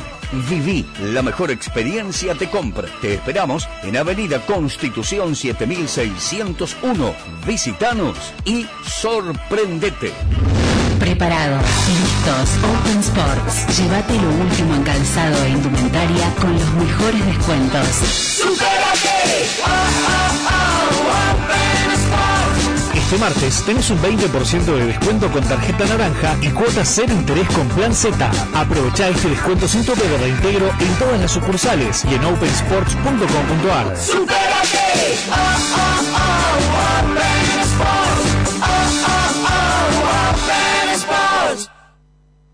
Aprovecha la conscripción de socios hasta junio 2021 del Club Náutico Mar del Plata y comenzá a disfrutar ya junto a tu familia. Practica yachting, tenis, remo, SAP, hockey, roller hockey, gimnasia, pileta, playa, zumba, yoga, sticking y muchas actividades más. Visita nuestra página www.cnmp.org.ar Teléfono 4800 323.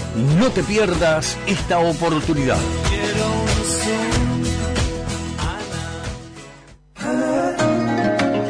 En tenis, estar en Match Point es lo ideal. Un lugar mágico, en medio del bosque, reparado del viento y con los mejores courts de la ciudad. Haz tu reserva y encontrate para jugar en Match Point, Namuncurá y Los Araucanos. Bosque Peralta Ramos, Mar del Plata. Teléfono 223-4670319. Matchpoint.com.ar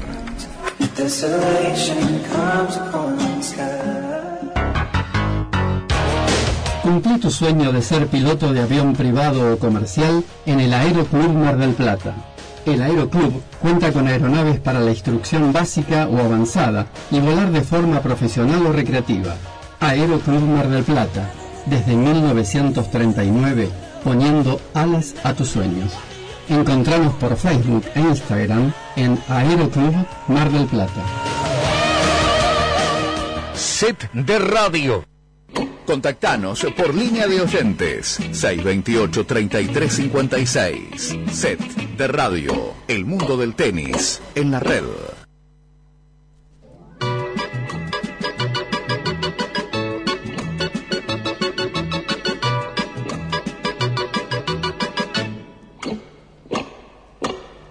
Estoy loco por el tenis, me encanta su juego tan emocionante. Estoy loco por el tenis. Bueno, seguimos en set de radio a las 21 y 18 de la noche. Señora Mesore. Sí, tengo una linda noticia para la producción, que es que hoy, de la mano del licenciado Leandro González, vamos a comenzar una campaña que yo intitulé Larga el cigarrillo. Así nomás.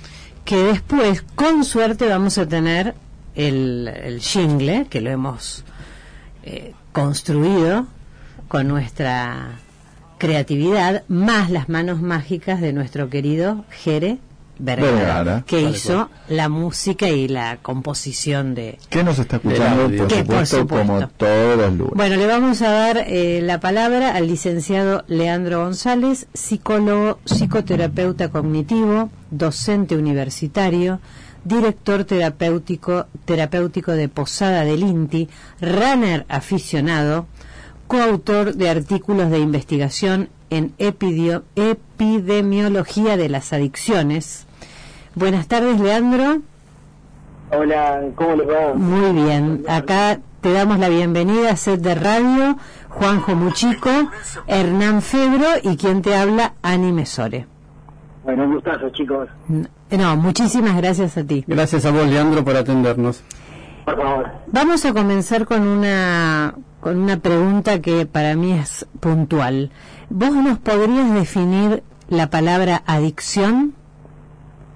Bueno, sí, la verdad que eh, es un poco un, un desafío poder aportar precisiones, eh, porque no hay muchas, en realidad, digamos, en torno a esta problemática que es bastante compleja. Eh, a mí me gusta pensar, siguiendo un poco la etimología de la palabra adicción, que remite a la noción de esclavo eh, o de sujeto a, eh, a la adicción más como un tipo de relación o vínculo, ¿no? Entre una persona y puntos suspensivos. Por ahí históricamente la gente tiende a relacionar intuitivamente las adicciones con, con las drogas, los psicoactivos, ¿no? Pero la realidad es que eh, es un tipo de vínculo que se puede extender a, a un montón de posibles relaciones, ¿no? Pensar hace 15, 20 años atrás, una adicción vinculada a las tecnologías era poco probable y la realidad es que hoy en día cada vez más nosotros asistimos a ese fenómeno. Entonces es un fenómeno cambiante, eso es lo que podemos decir, y heterogéneo, ¿no? Perfecto. Podríamos entonces pensar que todas aquellas personas que tienen así como una adicción eh, hacia algo, por ejemplo en el caso de los fumadores, no se pueden controlar porque son adictos. Bueno, hay, eh, hay una cuestión con la palabra adicción y adicto que hoy en día está empezando a entrar en desuso, porque todos sabemos que la denominación de adicto conlleva algunas connotaciones negativas, ¿no?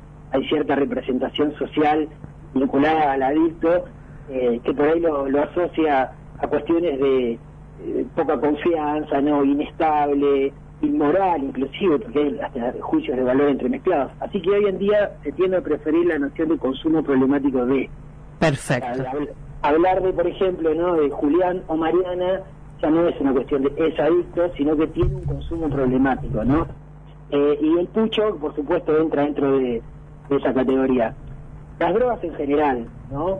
Vamos a hablar del tabaco si a ustedes les parece bien, pero la relación entre el hombre las drogas en realidad es milenaria. Eh, han existido, existen y van a continuar existiendo este, las drogas y su relación con, con ellas. Me parece que lo piola es pensar qué características tiene en nuestra época ese vínculo entre las personas y el uso de drogas, ¿no? Me parece que esa es la gran pregunta que define la problemática hoy en día, incluido el tabaco, por supuesto. Totalmente. Leandro, eh, bueno, eh, se repite hasta el cansancio que fumar hace mal. Todo el mundo lo dice, lo dicen, eh, eh, incluso está escrito en las en las cajitas de los cigarrillos. ¿Vos nos podés especificar por qué hace mal? Ya, ahí, eh, bueno, los estudios por ahí que, que hoy en día cualquiera puede acceder constatan la existencia de una relación negativa entre el tabaquismo y algunas consecuencias de salud a nivel cardiovascular, respiratorio, ¿no? Afecta mucho la calidad de vida en general, eso lo, sabemos todos. Digamos, sin embargo, también tenemos que pensar cómo, cómo se da la cuestión de, del tabaquismo, en este caso, en cada época. Vos recién comentabas que, por ejemplo, nosotros asistimos a algunas campañas de, de prevención o de desaliento del uso de tabaco como problema de salud pública, que incluyen, los han visto todos ustedes seguramente, algunos mensajes negativos, digamos, de características de miedo eh, en los atados de pucho. Sí. Eh, bueno, estas son políticas piolas para cuando pensamos cómo los estados afrontan esta problemática. Yo voy a marcar por ahí un paralelismo con, con la industria del alcohol también, ¿no? Fíjense ustedes que de un tiempo a esta parte había un fuerte avance en políticas de prevención a nivel público, por ejemplo, incrementando eh, el, el valor de los cigarrillos, este, incluyendo campañas de prevención en los paquetes de cigarrillo, erradicando la publicidad, por ejemplo, no sé, de- no sé qué edad tienen, pero debe de quizás los 40 como yo o más. No, más, un, po- un poquito más, hay de todo acá. No, no era mi intención de venir a No, para nada. Eh, tranquilo. Nosotros todos recordaremos eh, la asociación entre el estímulo, digamos, del fumar, desde la industria del tabaco, eh, en cuestiones que eran absurdas, digamos, ¿no? digamos, deportes al aire libre y, y por ahí este, una marquilla de cigarrillo en la publicidad, digamos, ¿no? Exactamente. Es interesante ver cómo hoy en día se ha prácticamente erradicado la publicidad eh, en la vía pública, en los medios de comunicación. Un, perdóname, un referente en la Ruta 2 Exacto. durante añares eh, que fue sacado de una Sí, sí. empresa de cigarrillo. nosotros fuimos viendo cómo es posible hacer políticas públicas que desalienten el hábito, en este caso un problema de salud pública, ha cambiado la representación social un poco también, ya fumar no es tan piola, eh, nosotros vemos presentadores televisivos, se reforzaban por ahí muchos mensajes desde el cine, los medios de comunicación que hoy ya no se darían tan abiertamente, y algunos resultados esto da. Eh, digo el tema del alcohol porque es el gran problema que tenemos como salud pública en términos de uso de drogas, que es eh, una industria completamente desregulada. Eh, entonces, digamos, el mercado avanza a su aire eh, y hoy podemos ver que está absolutamente inundado de mensajes pro alcohol en los medios de comunicación. Exactamente. Vamos a recordar a los oyentes que estamos en comunicación con el licenciado Leandro González, psicólogo psicoterapeuta cognitivo, docente universitario, director terapéutico de Posada del Inti, coautor de artículos de investigación en epidemiología de las adicciones. Considerando que lo, lo que nosotros hemos investigado con respecto a por qué el adolescente comienza a fumar, que tiene que ver con sentirse adulto. ¿Vos, se, puede, ¿Se puede decir que fumar es un aprendizaje? Eh, la mayor parte de las conductas que nosotros tenemos las personas provienen de aprendizaje social y de modelaje social. Yo creo que eso se puede como pensar, digamos, en, un montón de, de hábitos de cualquier tipo. En el caso de esto que vos mencionás, por ahí en la franja etaria adolescente, ahí ya tenemos que atender algunas características particulares de ese momento evolutivo, ¿no? En esa transición joven adulto o niño joven, eh, la adolescencia, bueno, es una etapa de, exploración y de tratar de alcanzar estatus que por ahí todavía no tienen este, los jóvenes, los adolescentes, ¿no? Y eh, el tipo de denominada conductas de exploración en el uso de drogas, legales o ilegales, eh, aparece como característica de, la adolescencia, ¿no? El, adolescente quiere fumar y quiere verse a sí mismo fumando.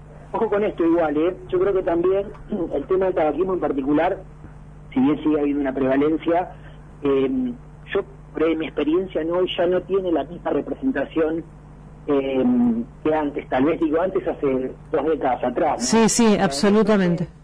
El adolescente hace 20 años fumaba un pucho y se recibía adulto en ese mismo acto, digamos, ¿no? Exacto. Hoy tal vez los espacios de exploración en relación a las drogas están principalmente con el alcohol y la marihuana, que serían las dos que en la adolescencia tienen más, más prevalencia. Y yo creo que con esto tiene que ver lo que mencionaba anteriormente, ¿no?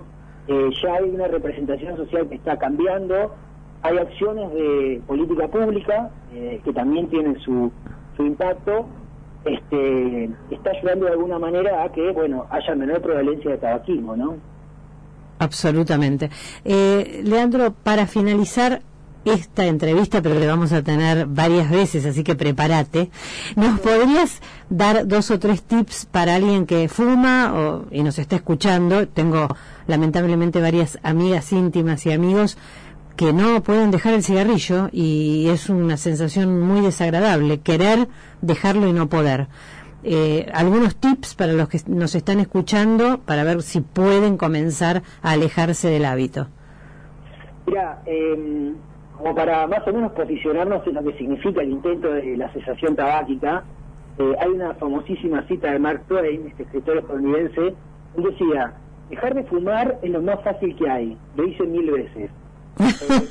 Digamos, con esto lo que un poco daba es la característica de, de, avance y retroceso que tienen este tipo de procesos cuando alguien decide, digamos, este, afrontar una cesación tabáquica. Claro. Eh, no hay que subestimarlo al tabaco. Eh, hace unos años eh, hubo una, un estudio muy interesante que comparaba las dos variables que siempre se piensa de los, las drogas en general, lo que se mide, digamos, ¿no? que es la toxicidad por un lado y el nivel de dependencia que genera y eso ubica en el mapa de las drogas eh, a cada una en su lugar. Eh, drogas como la cocaína, por ejemplo, tienen un altísimo grado de toxicidad y un altísimo grado de dependencia. Y el tabaco, eh, junto al alcohol, estaban posicionadas, en, las amarillas, las naranjas y las rojas, estaban posicionadas en la zona naranja. Y cuando uno ve ese gráfico comparativo, se da cuenta por qué es tan difícil eh, el avance en dejar de fumar. El pucho tiene una característica de adictividad bastante alta, ¿no? Claro y, y de toxicidad también bastante alta. Eh, la verdad es que es difícil hablar de tips. Eh, todos sabemos que hay algunas cuestiones eh, como la práctica de una actividad física, este, por ejemplo, que pueden ser factores de protección, eh, buscar ayuda profesional, esto también, a veces el tabaquista se ve solo con su hábito, Mm. eso es un poco difícil porque queda todo librado de la voluntad. Y Exacto. sabemos que en estas cuestiones donde hay dependencia física y psicológica, muchas veces con la voluntad no alcanza. Eh, entonces, digamos, a veces está, es piola contar con información, hay distintos lugares que por ahí pueden brindar ayuda, eh, porque esto ya, digo que se- hoy en día se aborda de manera interdisciplinaria. Hay médicos, hay psicólogos trabajando, ¿no? Por supuesto. Eh, por ahí el tip principal es que no cesen en su intento, Claro. no se desalienten en los fracasos. Eso sí me parece que sirve mucho. Como Mark Twain, o sea, aunque a- aunque tengas que dejar mil veces, que sigas tratando de dejar de fumar. Totalmente, porque para aquel que lo logra, aunque le lleve una vida, eh, yo no soy tabaquista, pero por testimonios que he recogido, realmente significa un cambio en la calidad de vida muy, muy significativo, ¿no? Bien.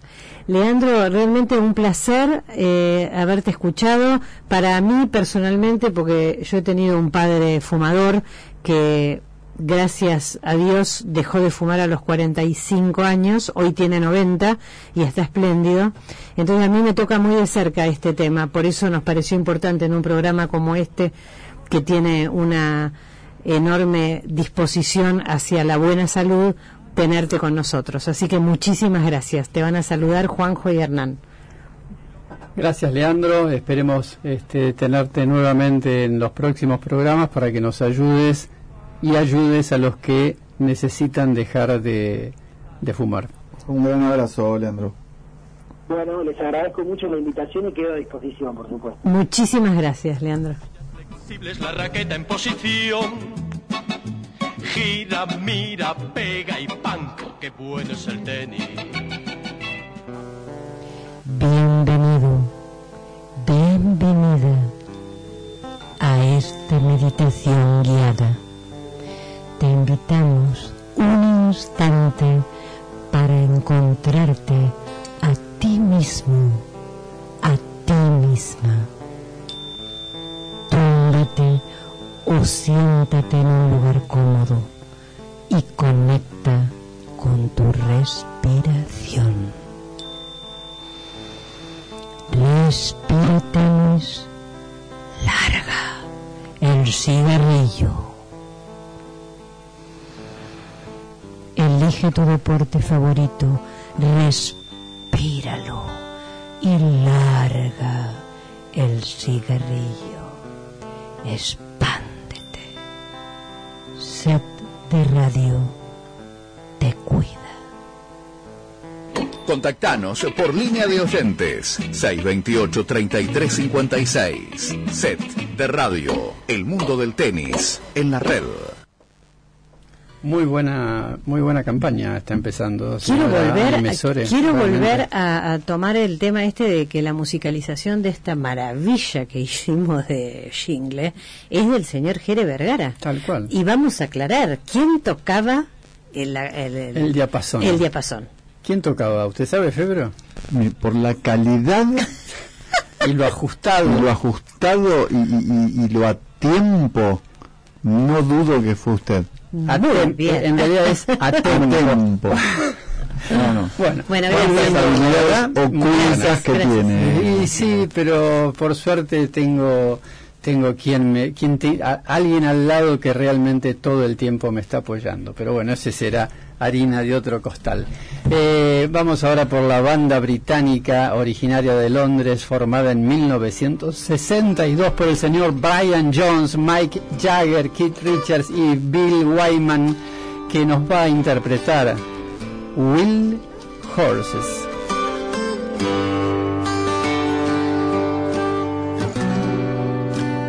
Childhood living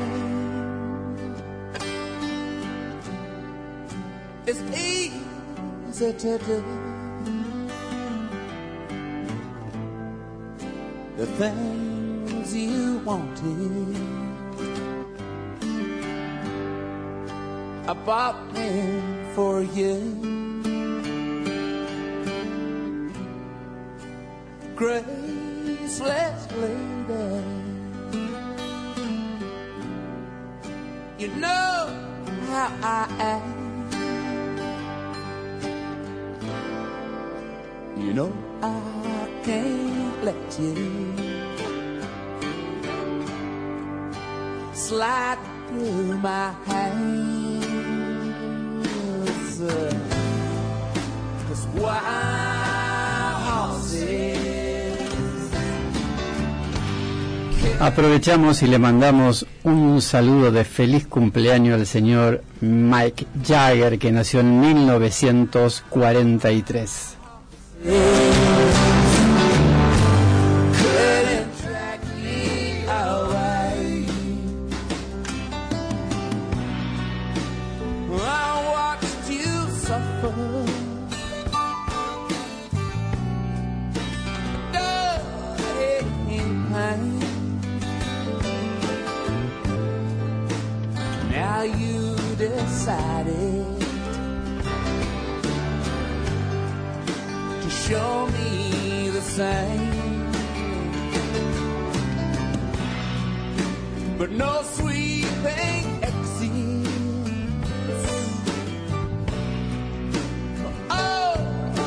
Stage line could make me feel bitter or treat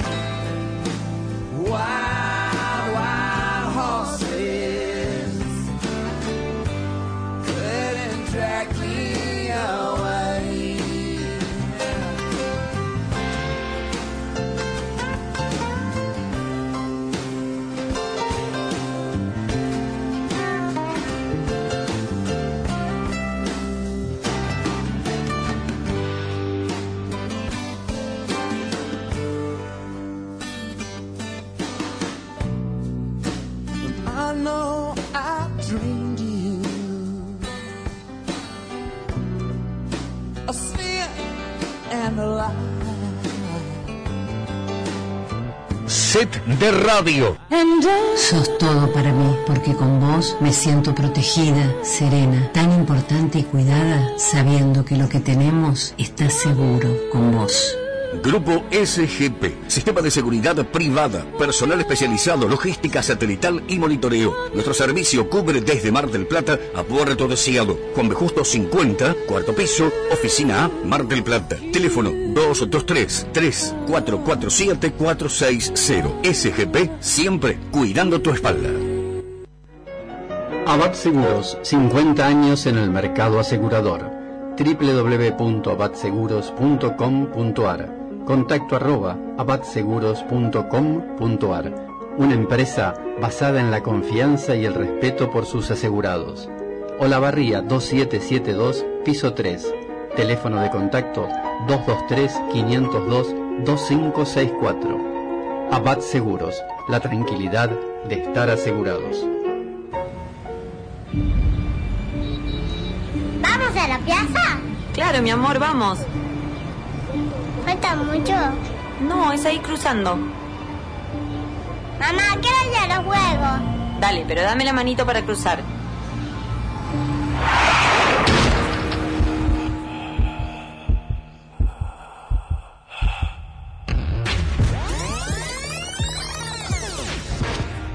En la vida real no hay marcha atrás.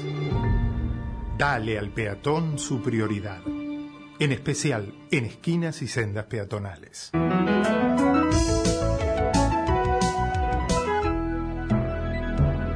Luchemos por la vida. Sintec Sociedad Anónima. Más de 20 años de trayectoria en el mercado argentino, asesorando a las operadoras dedicadas a la industria del gas y del petróleo. En Sintec Sociedad Anónima, como en el tenis, la aptitud, capacitación, estrategia, táctica y reflexión marcan la diferencia. www.sintecsa.com.ar Sintec Sociedad Anónima, en apoyo de los deportes educativos formativos e inclusivos.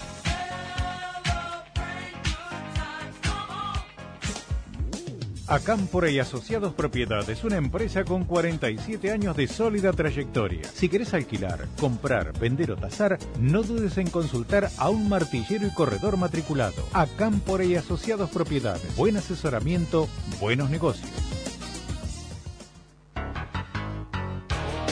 Cumplí tu sueño de ser piloto de avión privado o comercial en el Aeroclub Mar del Plata.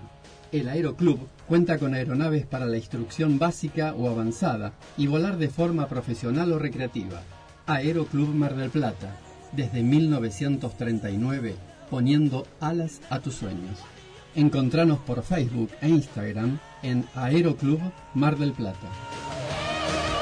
Aprovecha la conscripción de socios hasta junio 2021 del Club Náutico Mar del Plata y comenzá a disfrutar ya junto a tu familia. Practica yachting, tenis, remo, SAP, hockey, roller hockey, gimnasia, pileta, playa, zumba, yoga, streaking y muchas actividades más. Visita nuestra página www.cnmp.org.ar Teléfono 4800 323.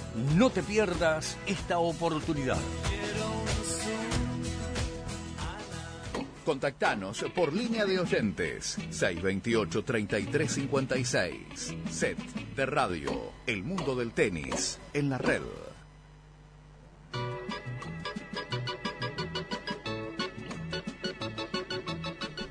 21 a 41 de la noche, set de radio. Señora Mesore, nos dice las vías de comunicación. Cómo no, 223-575-8760, arroba set de radio, MDQ, Instagram, Facebook, para un mail, set de radio, todo junto, arroba gmail.com. Señor Febro, ¿me puede explicar algo de los Juegos Olímpicos y el tenis? Sí, cómo no. Los Juegos Olímpicos. eh, Vaya, vaya, vaya, vaya, que, ah, que- que- que puntualmente tenemos, habla de. tenemos la columna de Silvio Vinazzi. Bueno, no quiero- contar que la Rosarina volvió a ganar y continúa con el sueño de los Juegos Olímpicos. Vamos todavía. Y ahora se va a enfrentar con la española Badosa. Así, se lo digo resumidamente porque hay muy poco tiempo, como usted bien lo dijo. Eh, nada más, quiere que le amplíe, le amplío, pero no me gustaría quitarle Algo de, algo de Schwartzman. Que es un gran jugador también, un gran jugador. Usted todo esto lo preparó, ¿no? Con Sí, sí, sí, sí. No, no, se nota, ¿eh? Lo quise preparar la semana pasada, Claro, y no tuvo pero ¿qué tiempo. pasa? No había jugado yo. Claro, y sobre todo a la hora que están jugando, que cuando están jugando, ¿usted qué estará haciendo? Digo yo, ¿no? Yo veo la repe de todos los juegos, veo toda la repe, las 12 horas, pero en repe, por el horario. Sí. Y la tenemos aquí con nosotros a la señora Sil Giovinazzi y su columna de business, modas y el tenis. ¿Cómo anda, Y señora rock and Giovinazzi? roll. Yo muy bien, ¿usted Bien, cómo anda? por suerte muy bien, muy contentos. Hicimos una nota con el señor Tito Vázquez, con el señor Alejo Russell, con el señor Leandro González. Ustedes El están- señor Febro pudo hacer, pudo informar acerca de la señora Podoroska. Eh, ¿Qué que escuchado, le diga? escuchado. Parece que hubiese empezado a las 5 de la tarde el programa con todo lo que hemos hecho. La verdad, ustedes cada día, ¿Qué como tiene- Gardel, cada qué- día canta mejor. Eh, no será para tanto, pero bueno, no sé ahí si estamos. cantar, pero No, no, no, no. sabe lo bien que toca el triángulo este el señor Muchico. Cuente- Bueno. Cuéntenos, ¿cómo, ¿cómo viene su columna hoy, señora? ¿Cómo viene mi columna? Mi co- la, la mía media, Media cascoteada. media perturbada, ¿vio? Pero, ¿qué le voy a decir? Como hoy todo se trata de los Juegos Olímpicos, le voy a contar un poco de la historia del tenis en los Juegos Olímpicos. Le cuento que el tenis comenzó a ser deporte olímpico en los primeros Juegos de Atenas allá por 1896. Esta- Estaban, no sé, ¿quién estaba jugando en ese momento? Y pregúntale a estaba en la, bueno. estaba en la tribuna. Pero fue eliminado del programa y en 1988 volvió para quedarse. Al principio este deporte estuvo acompañado por ocho disciplinas más. Atletismo, pesas y alteras. ¿Sabía lo que eran las alteras? No, la verdad. Yo me alteré sí. cuando me dijo. Si me da un poco de luz Son sobre... pesas también, Ah, son pesas, ni más ni menos que las pesas. Lucha, esgrima, tiro, ciclismo, gimnasia y natación. Pero posteriormente, en París, en 1924, este deporte fue eliminado del programa olímpico por desavenencias entre la Federación Internacional del Tenis y el Comité Olímpico Internacional y no volvió a formar parte de los Juegos Olímpicos hasta Seúl, Corea, en 1988. Le cuento que el primer tenista en ganar el oro olímpico fue el británico John Boland en Atenas 1896. Ni idea de quién era este muchacho. Yo lo googleé un poquito y era político también. Se ve que en aquellos tiempos estaba permitido. Eh, también le cuento que el país con más medallas en esta disciplina es el Reino Unido con un total de 43, 17 oros, 14 platas y 12 bronces. Sin embargo, el país que más insignias de oro tiene es, a ver, si adivinan, Argentina. no, diga No. pavada, por favor. Ay, Estados. Unidos. Les États-Unis con 21 medallas de oro y 39 medallas en total. Y le sigue Francia con 19 y España con 12. Además, el tenista con más medallas es Reginald Doherty, con un total de 4, 3 oros y un bronce, conseguidas entre los años 1900 y 1908. Hace una bocha de tiempo. Hace una bocha de tiempo, usted lo ha dicho, así con, con mucha, muy catedráticamente. Muy sigue Vincent Richard, Andy Murray, que ese es más contemporáneo, Lawrence Doherty y Charles Winslow, Winslow con tres medallas. Em, ¿Qué más le puedo decir? En España, obviamente, destaca Rafa Nadal con dos medallas de oro, una conseguida en individual en Beijing 2008 y otra en dobles junto a Marc López en Río de Janeiro 2016. Y en el cuadro de mujeres destaca obviamente Venus Williams con cinco medallas, cuatro oros y una plata, y le precede su hermana Serena Williams con cuatro oros en total, Aranja Sánchez Vicario con cuatro medallas, dos plateadas y dos de bronce, y Conchita Martínez con tres medallas, dos de plata y una de bronce. Además le cuento, ¿usted sabe cómo se clasifican los tenistas para los Juegos Olímpicos? Me gustaría que nos explique. Le voy a explicar. La pajita más, más larga. No. ¿Cómo? No, No, el, no el que tira la pelotita y llega hasta la paralela más cerca. ridículo, por es buena, favor. esa, esa ¿eh? es buena.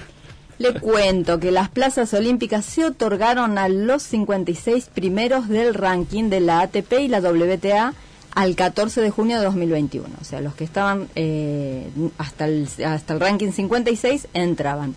habiendo un límite de cuatro atletas por país. Además, se repartieron seis de las ocho plazas restantes a aquellos países que no se habían clasificado según el criterio de la COI, ¿sí? Comité Olímpico, Internacional. De las dos plazas restantes, una eh, estaba reservada para el país anfitrión y otra para un medallista de oro olímpico anterior o un campeón de Gran Slam. Así clasifican entonces. ¿Y sabe por qué no hay puntos ATP en los Juegos Olímpicos? Ilumínenos. Los ilumino, los ilumino. Les cuento que desde los últimos Juegos Olímpicos, la ATP no otorga más puntos para su ranking en las citas olímpicas. Desde Atenas 2004 hasta Londres 2012, tanto ATP como WTA daban puntos y añadían los torneos olímpicos a los calendarios de la temporada. Pero, pero, pero, la llegada del estadounidense David Haggerty a la presidencia de la Federación Internacional de Tenis en 2015 terminó terminantemente con los puntos. La ITF es la propietaria de los derechos del torneo de los Juegos Olímpicos y no llegaron a un acuerdo con la, ATP para eh, compensar económicamente a los torneos que se veían afectados por la celebración de los Juegos Olímpicos. Con la baja de los ah, Exactamente a pesar de que otorgaban desde Aten eh, se otorgaban desde Atenas, fue en junio de 2011 cuando ATP e ITF firmaron un acuerdo para premiar de una manera todavía mayor a los tenistas.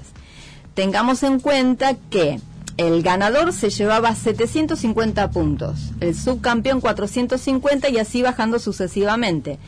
Eh, de esta forma, Andy Murray, que se colgó el oro en la hierba de Wimbledon en los eh, Olímpicos de Londres 2012, sumó 750 eh, puntos al ranking individual.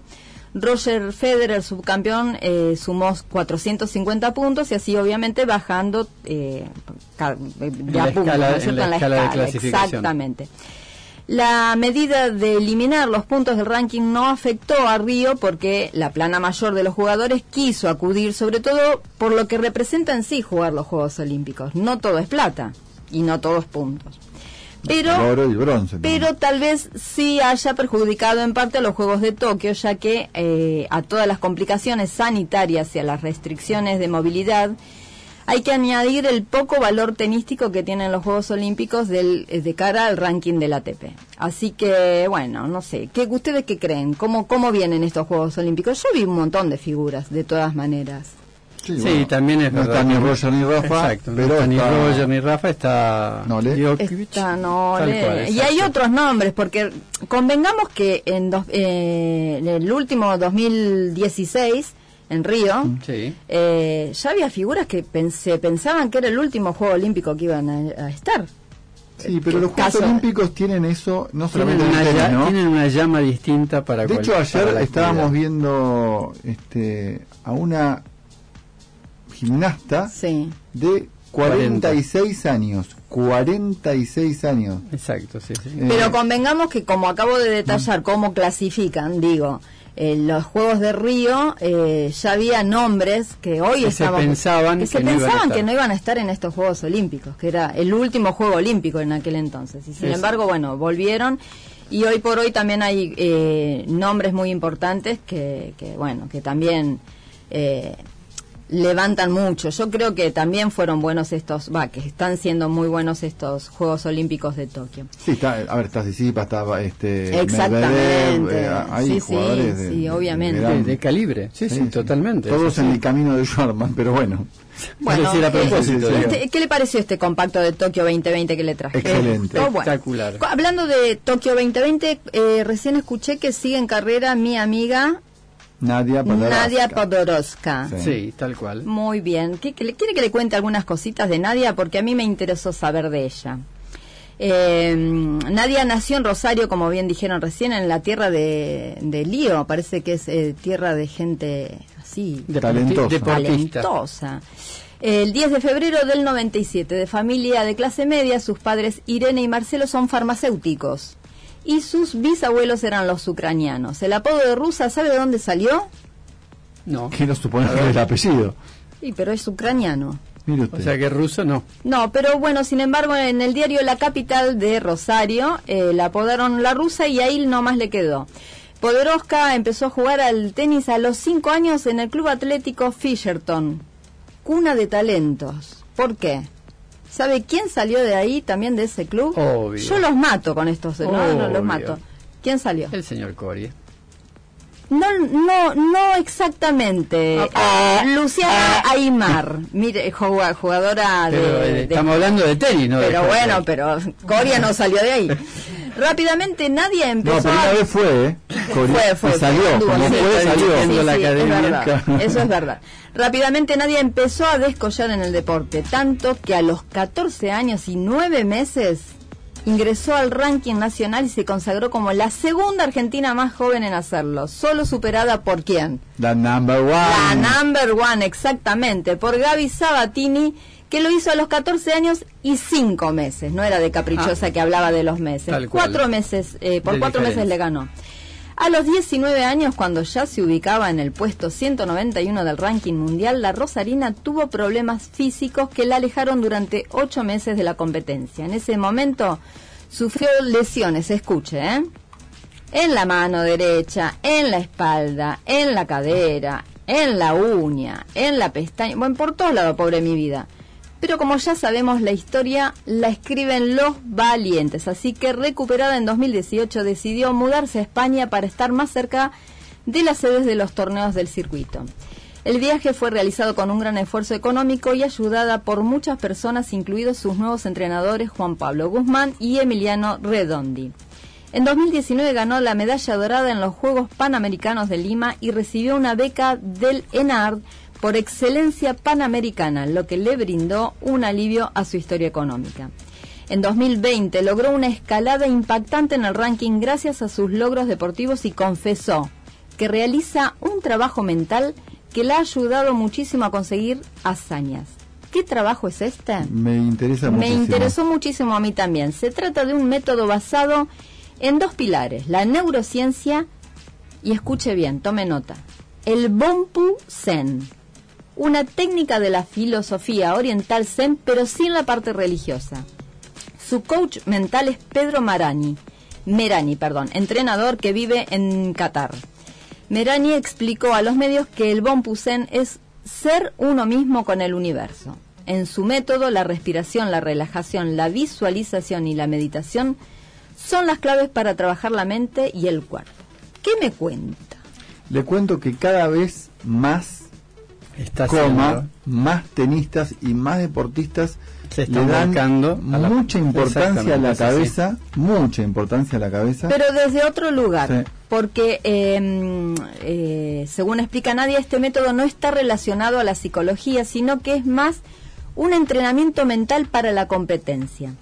Tiene ejercicios diarios de meditación, relajación, visualización. Es un proceso de autoconocimiento.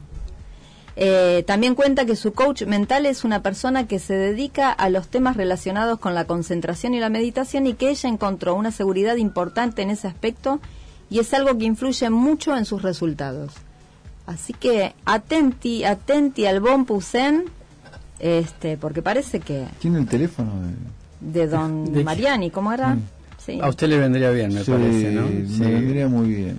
Bueno, ¿qué me cuenta del Bon Me gustó? encantó, me encantó. Yo Me- recuerdo hace unos tres meses cuando empezaron las competencias, no me puedo recordar, no puedo recordar el, este, la jugadora que cuando hacían el cambio de lado se sentaba, tomaba un cuaderno donde tenía determinadas notas, las leía y luego volvía a la cancha. O sea, era un, un tema de concentración y debería tener frases o debería tener imágenes o algo que hacían que ella tomara su centro o por lo menos lo que intentaba, ¿no? Así que supongo que esto tendrá que ver un poco Yo con cada, cada día estoy más convencida que esto es así, realmente. Le voy a cerrar con una perlita muy, muy, muy cortita para los más chiquitos, los que están de vacaciones de invierno, porque yo no me olvido de ellos. Me parece perfecto. ¿Por qué? Porque, porque los, eh, para los amantes de la PlayStation le estoy hablando justamente. No me diga que Roger Federer y Rafael Nadal, protagonistas de uno de los títulos incluidos en el PC Plus agosto 2021. Los que me escuchan Saben de qué saben de lo que les estoy hablando. Tennis World Tour 2. PC Plus agosto 2021 son los videojuegos gratis de PlayStation Plus para PC4 y PC5 y este nada, pocas cosas hay más seguras en la industria gaming que la actualización periódica de la lista de videojuegos gratuitos enmarcados en la PlayStation Plus. Eh, así que bueno, para los amantes de PlayStation, para los más chiquitos y los no tan Ta, le iba a chiquitos, decir, para, iba a los, corregir. Porque hay Hay algunos más adultos que grandotes. chiquitos. para los amantes del tenis también, para encontrarse con Rafa y Roger, que ahí están, eh, Tennis World Tour 2, que representa el deporte olímpico en el PC Plus de agosto 2021. Bueno, muchísimas Con gracias. esto me despido con señora glamour. Sil Giovinazzi. Obviamente, siempre con glamour. ¿Se queda hasta el final? Por supuesto. Me encantaría. ¿Tiene alguna otra noticia, señor Febro?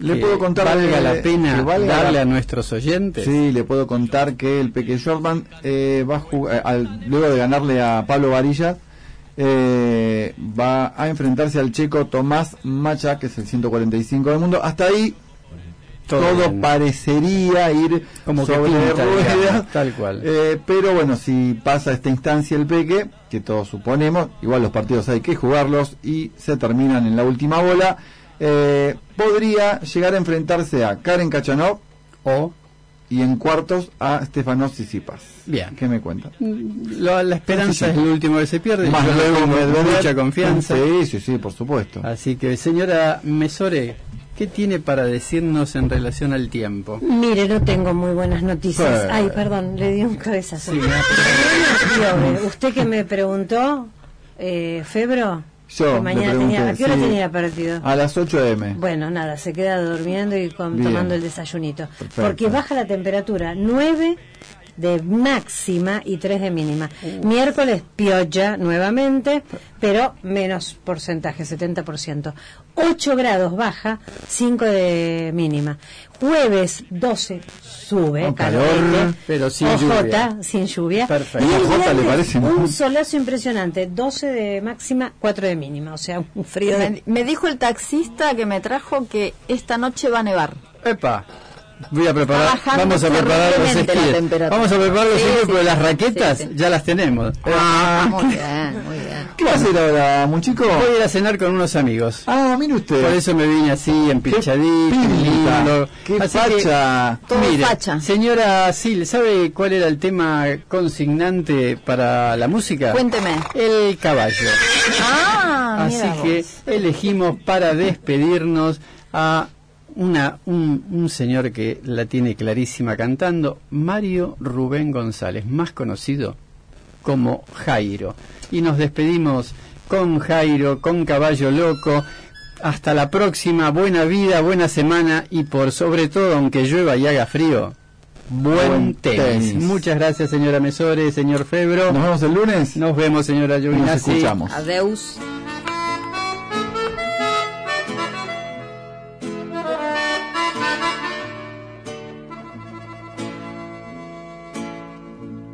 Aquí te traigo las llaves de la casa de Belgrano. Como quiere el abogado, te las doy en propias manos. Ahora la casa es tuya, vos sabrás lo que hay que hacer. Podés cerrarla, venderla o ponerla o ponerla en alquiler. Me dijo el almacenero que hay un tipo interesado. Anda loco por mudarse y pagaría el contado. Yo hace un mes que estoy viviendo en un hotel de Cangallo. Aburrido como un hongo y más solo que un caballo.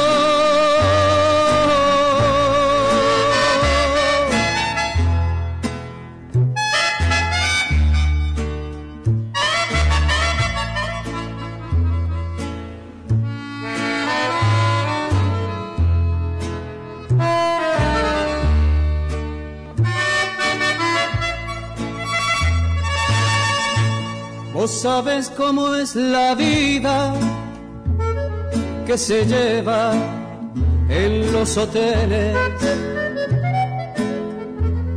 Durmiendo, mirando el techo, garabateando papeles. A vos te veo preciosa, te has dejado el pelo pareces al dibujo de la Virgen, de la Virgen de Leonardo. Caíste en la red, qué suerte tenés, pues vas a saber lo que pasa en el mundo a través de la red. Estás en la red, oír lo que ves ilusión porque todo es más claro.